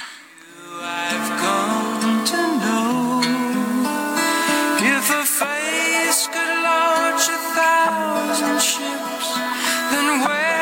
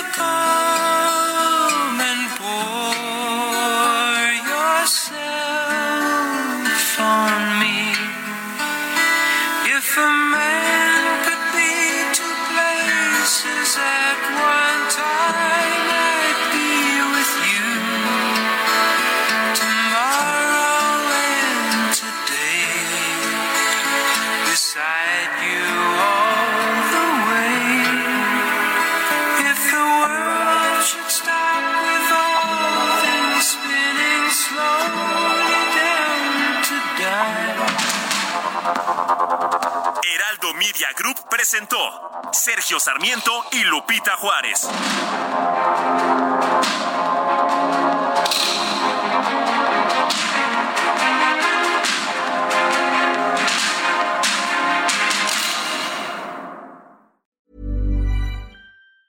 Hey, it's Danny Pellegrino from Everything Iconic. Ready to upgrade your style game without blowing your budget? Check out Quince. They've got all the good stuff shirts and polos, activewear, and fine leather goods, all at 50 to 80% less than other high end brands. And the best part? They're all about safe, ethical, and responsible manufacturing. Get that luxury vibe without the luxury price tag. Hit up quince.com slash upgrade for free shipping and 365 day returns on your next order. That's quince.com slash upgrade.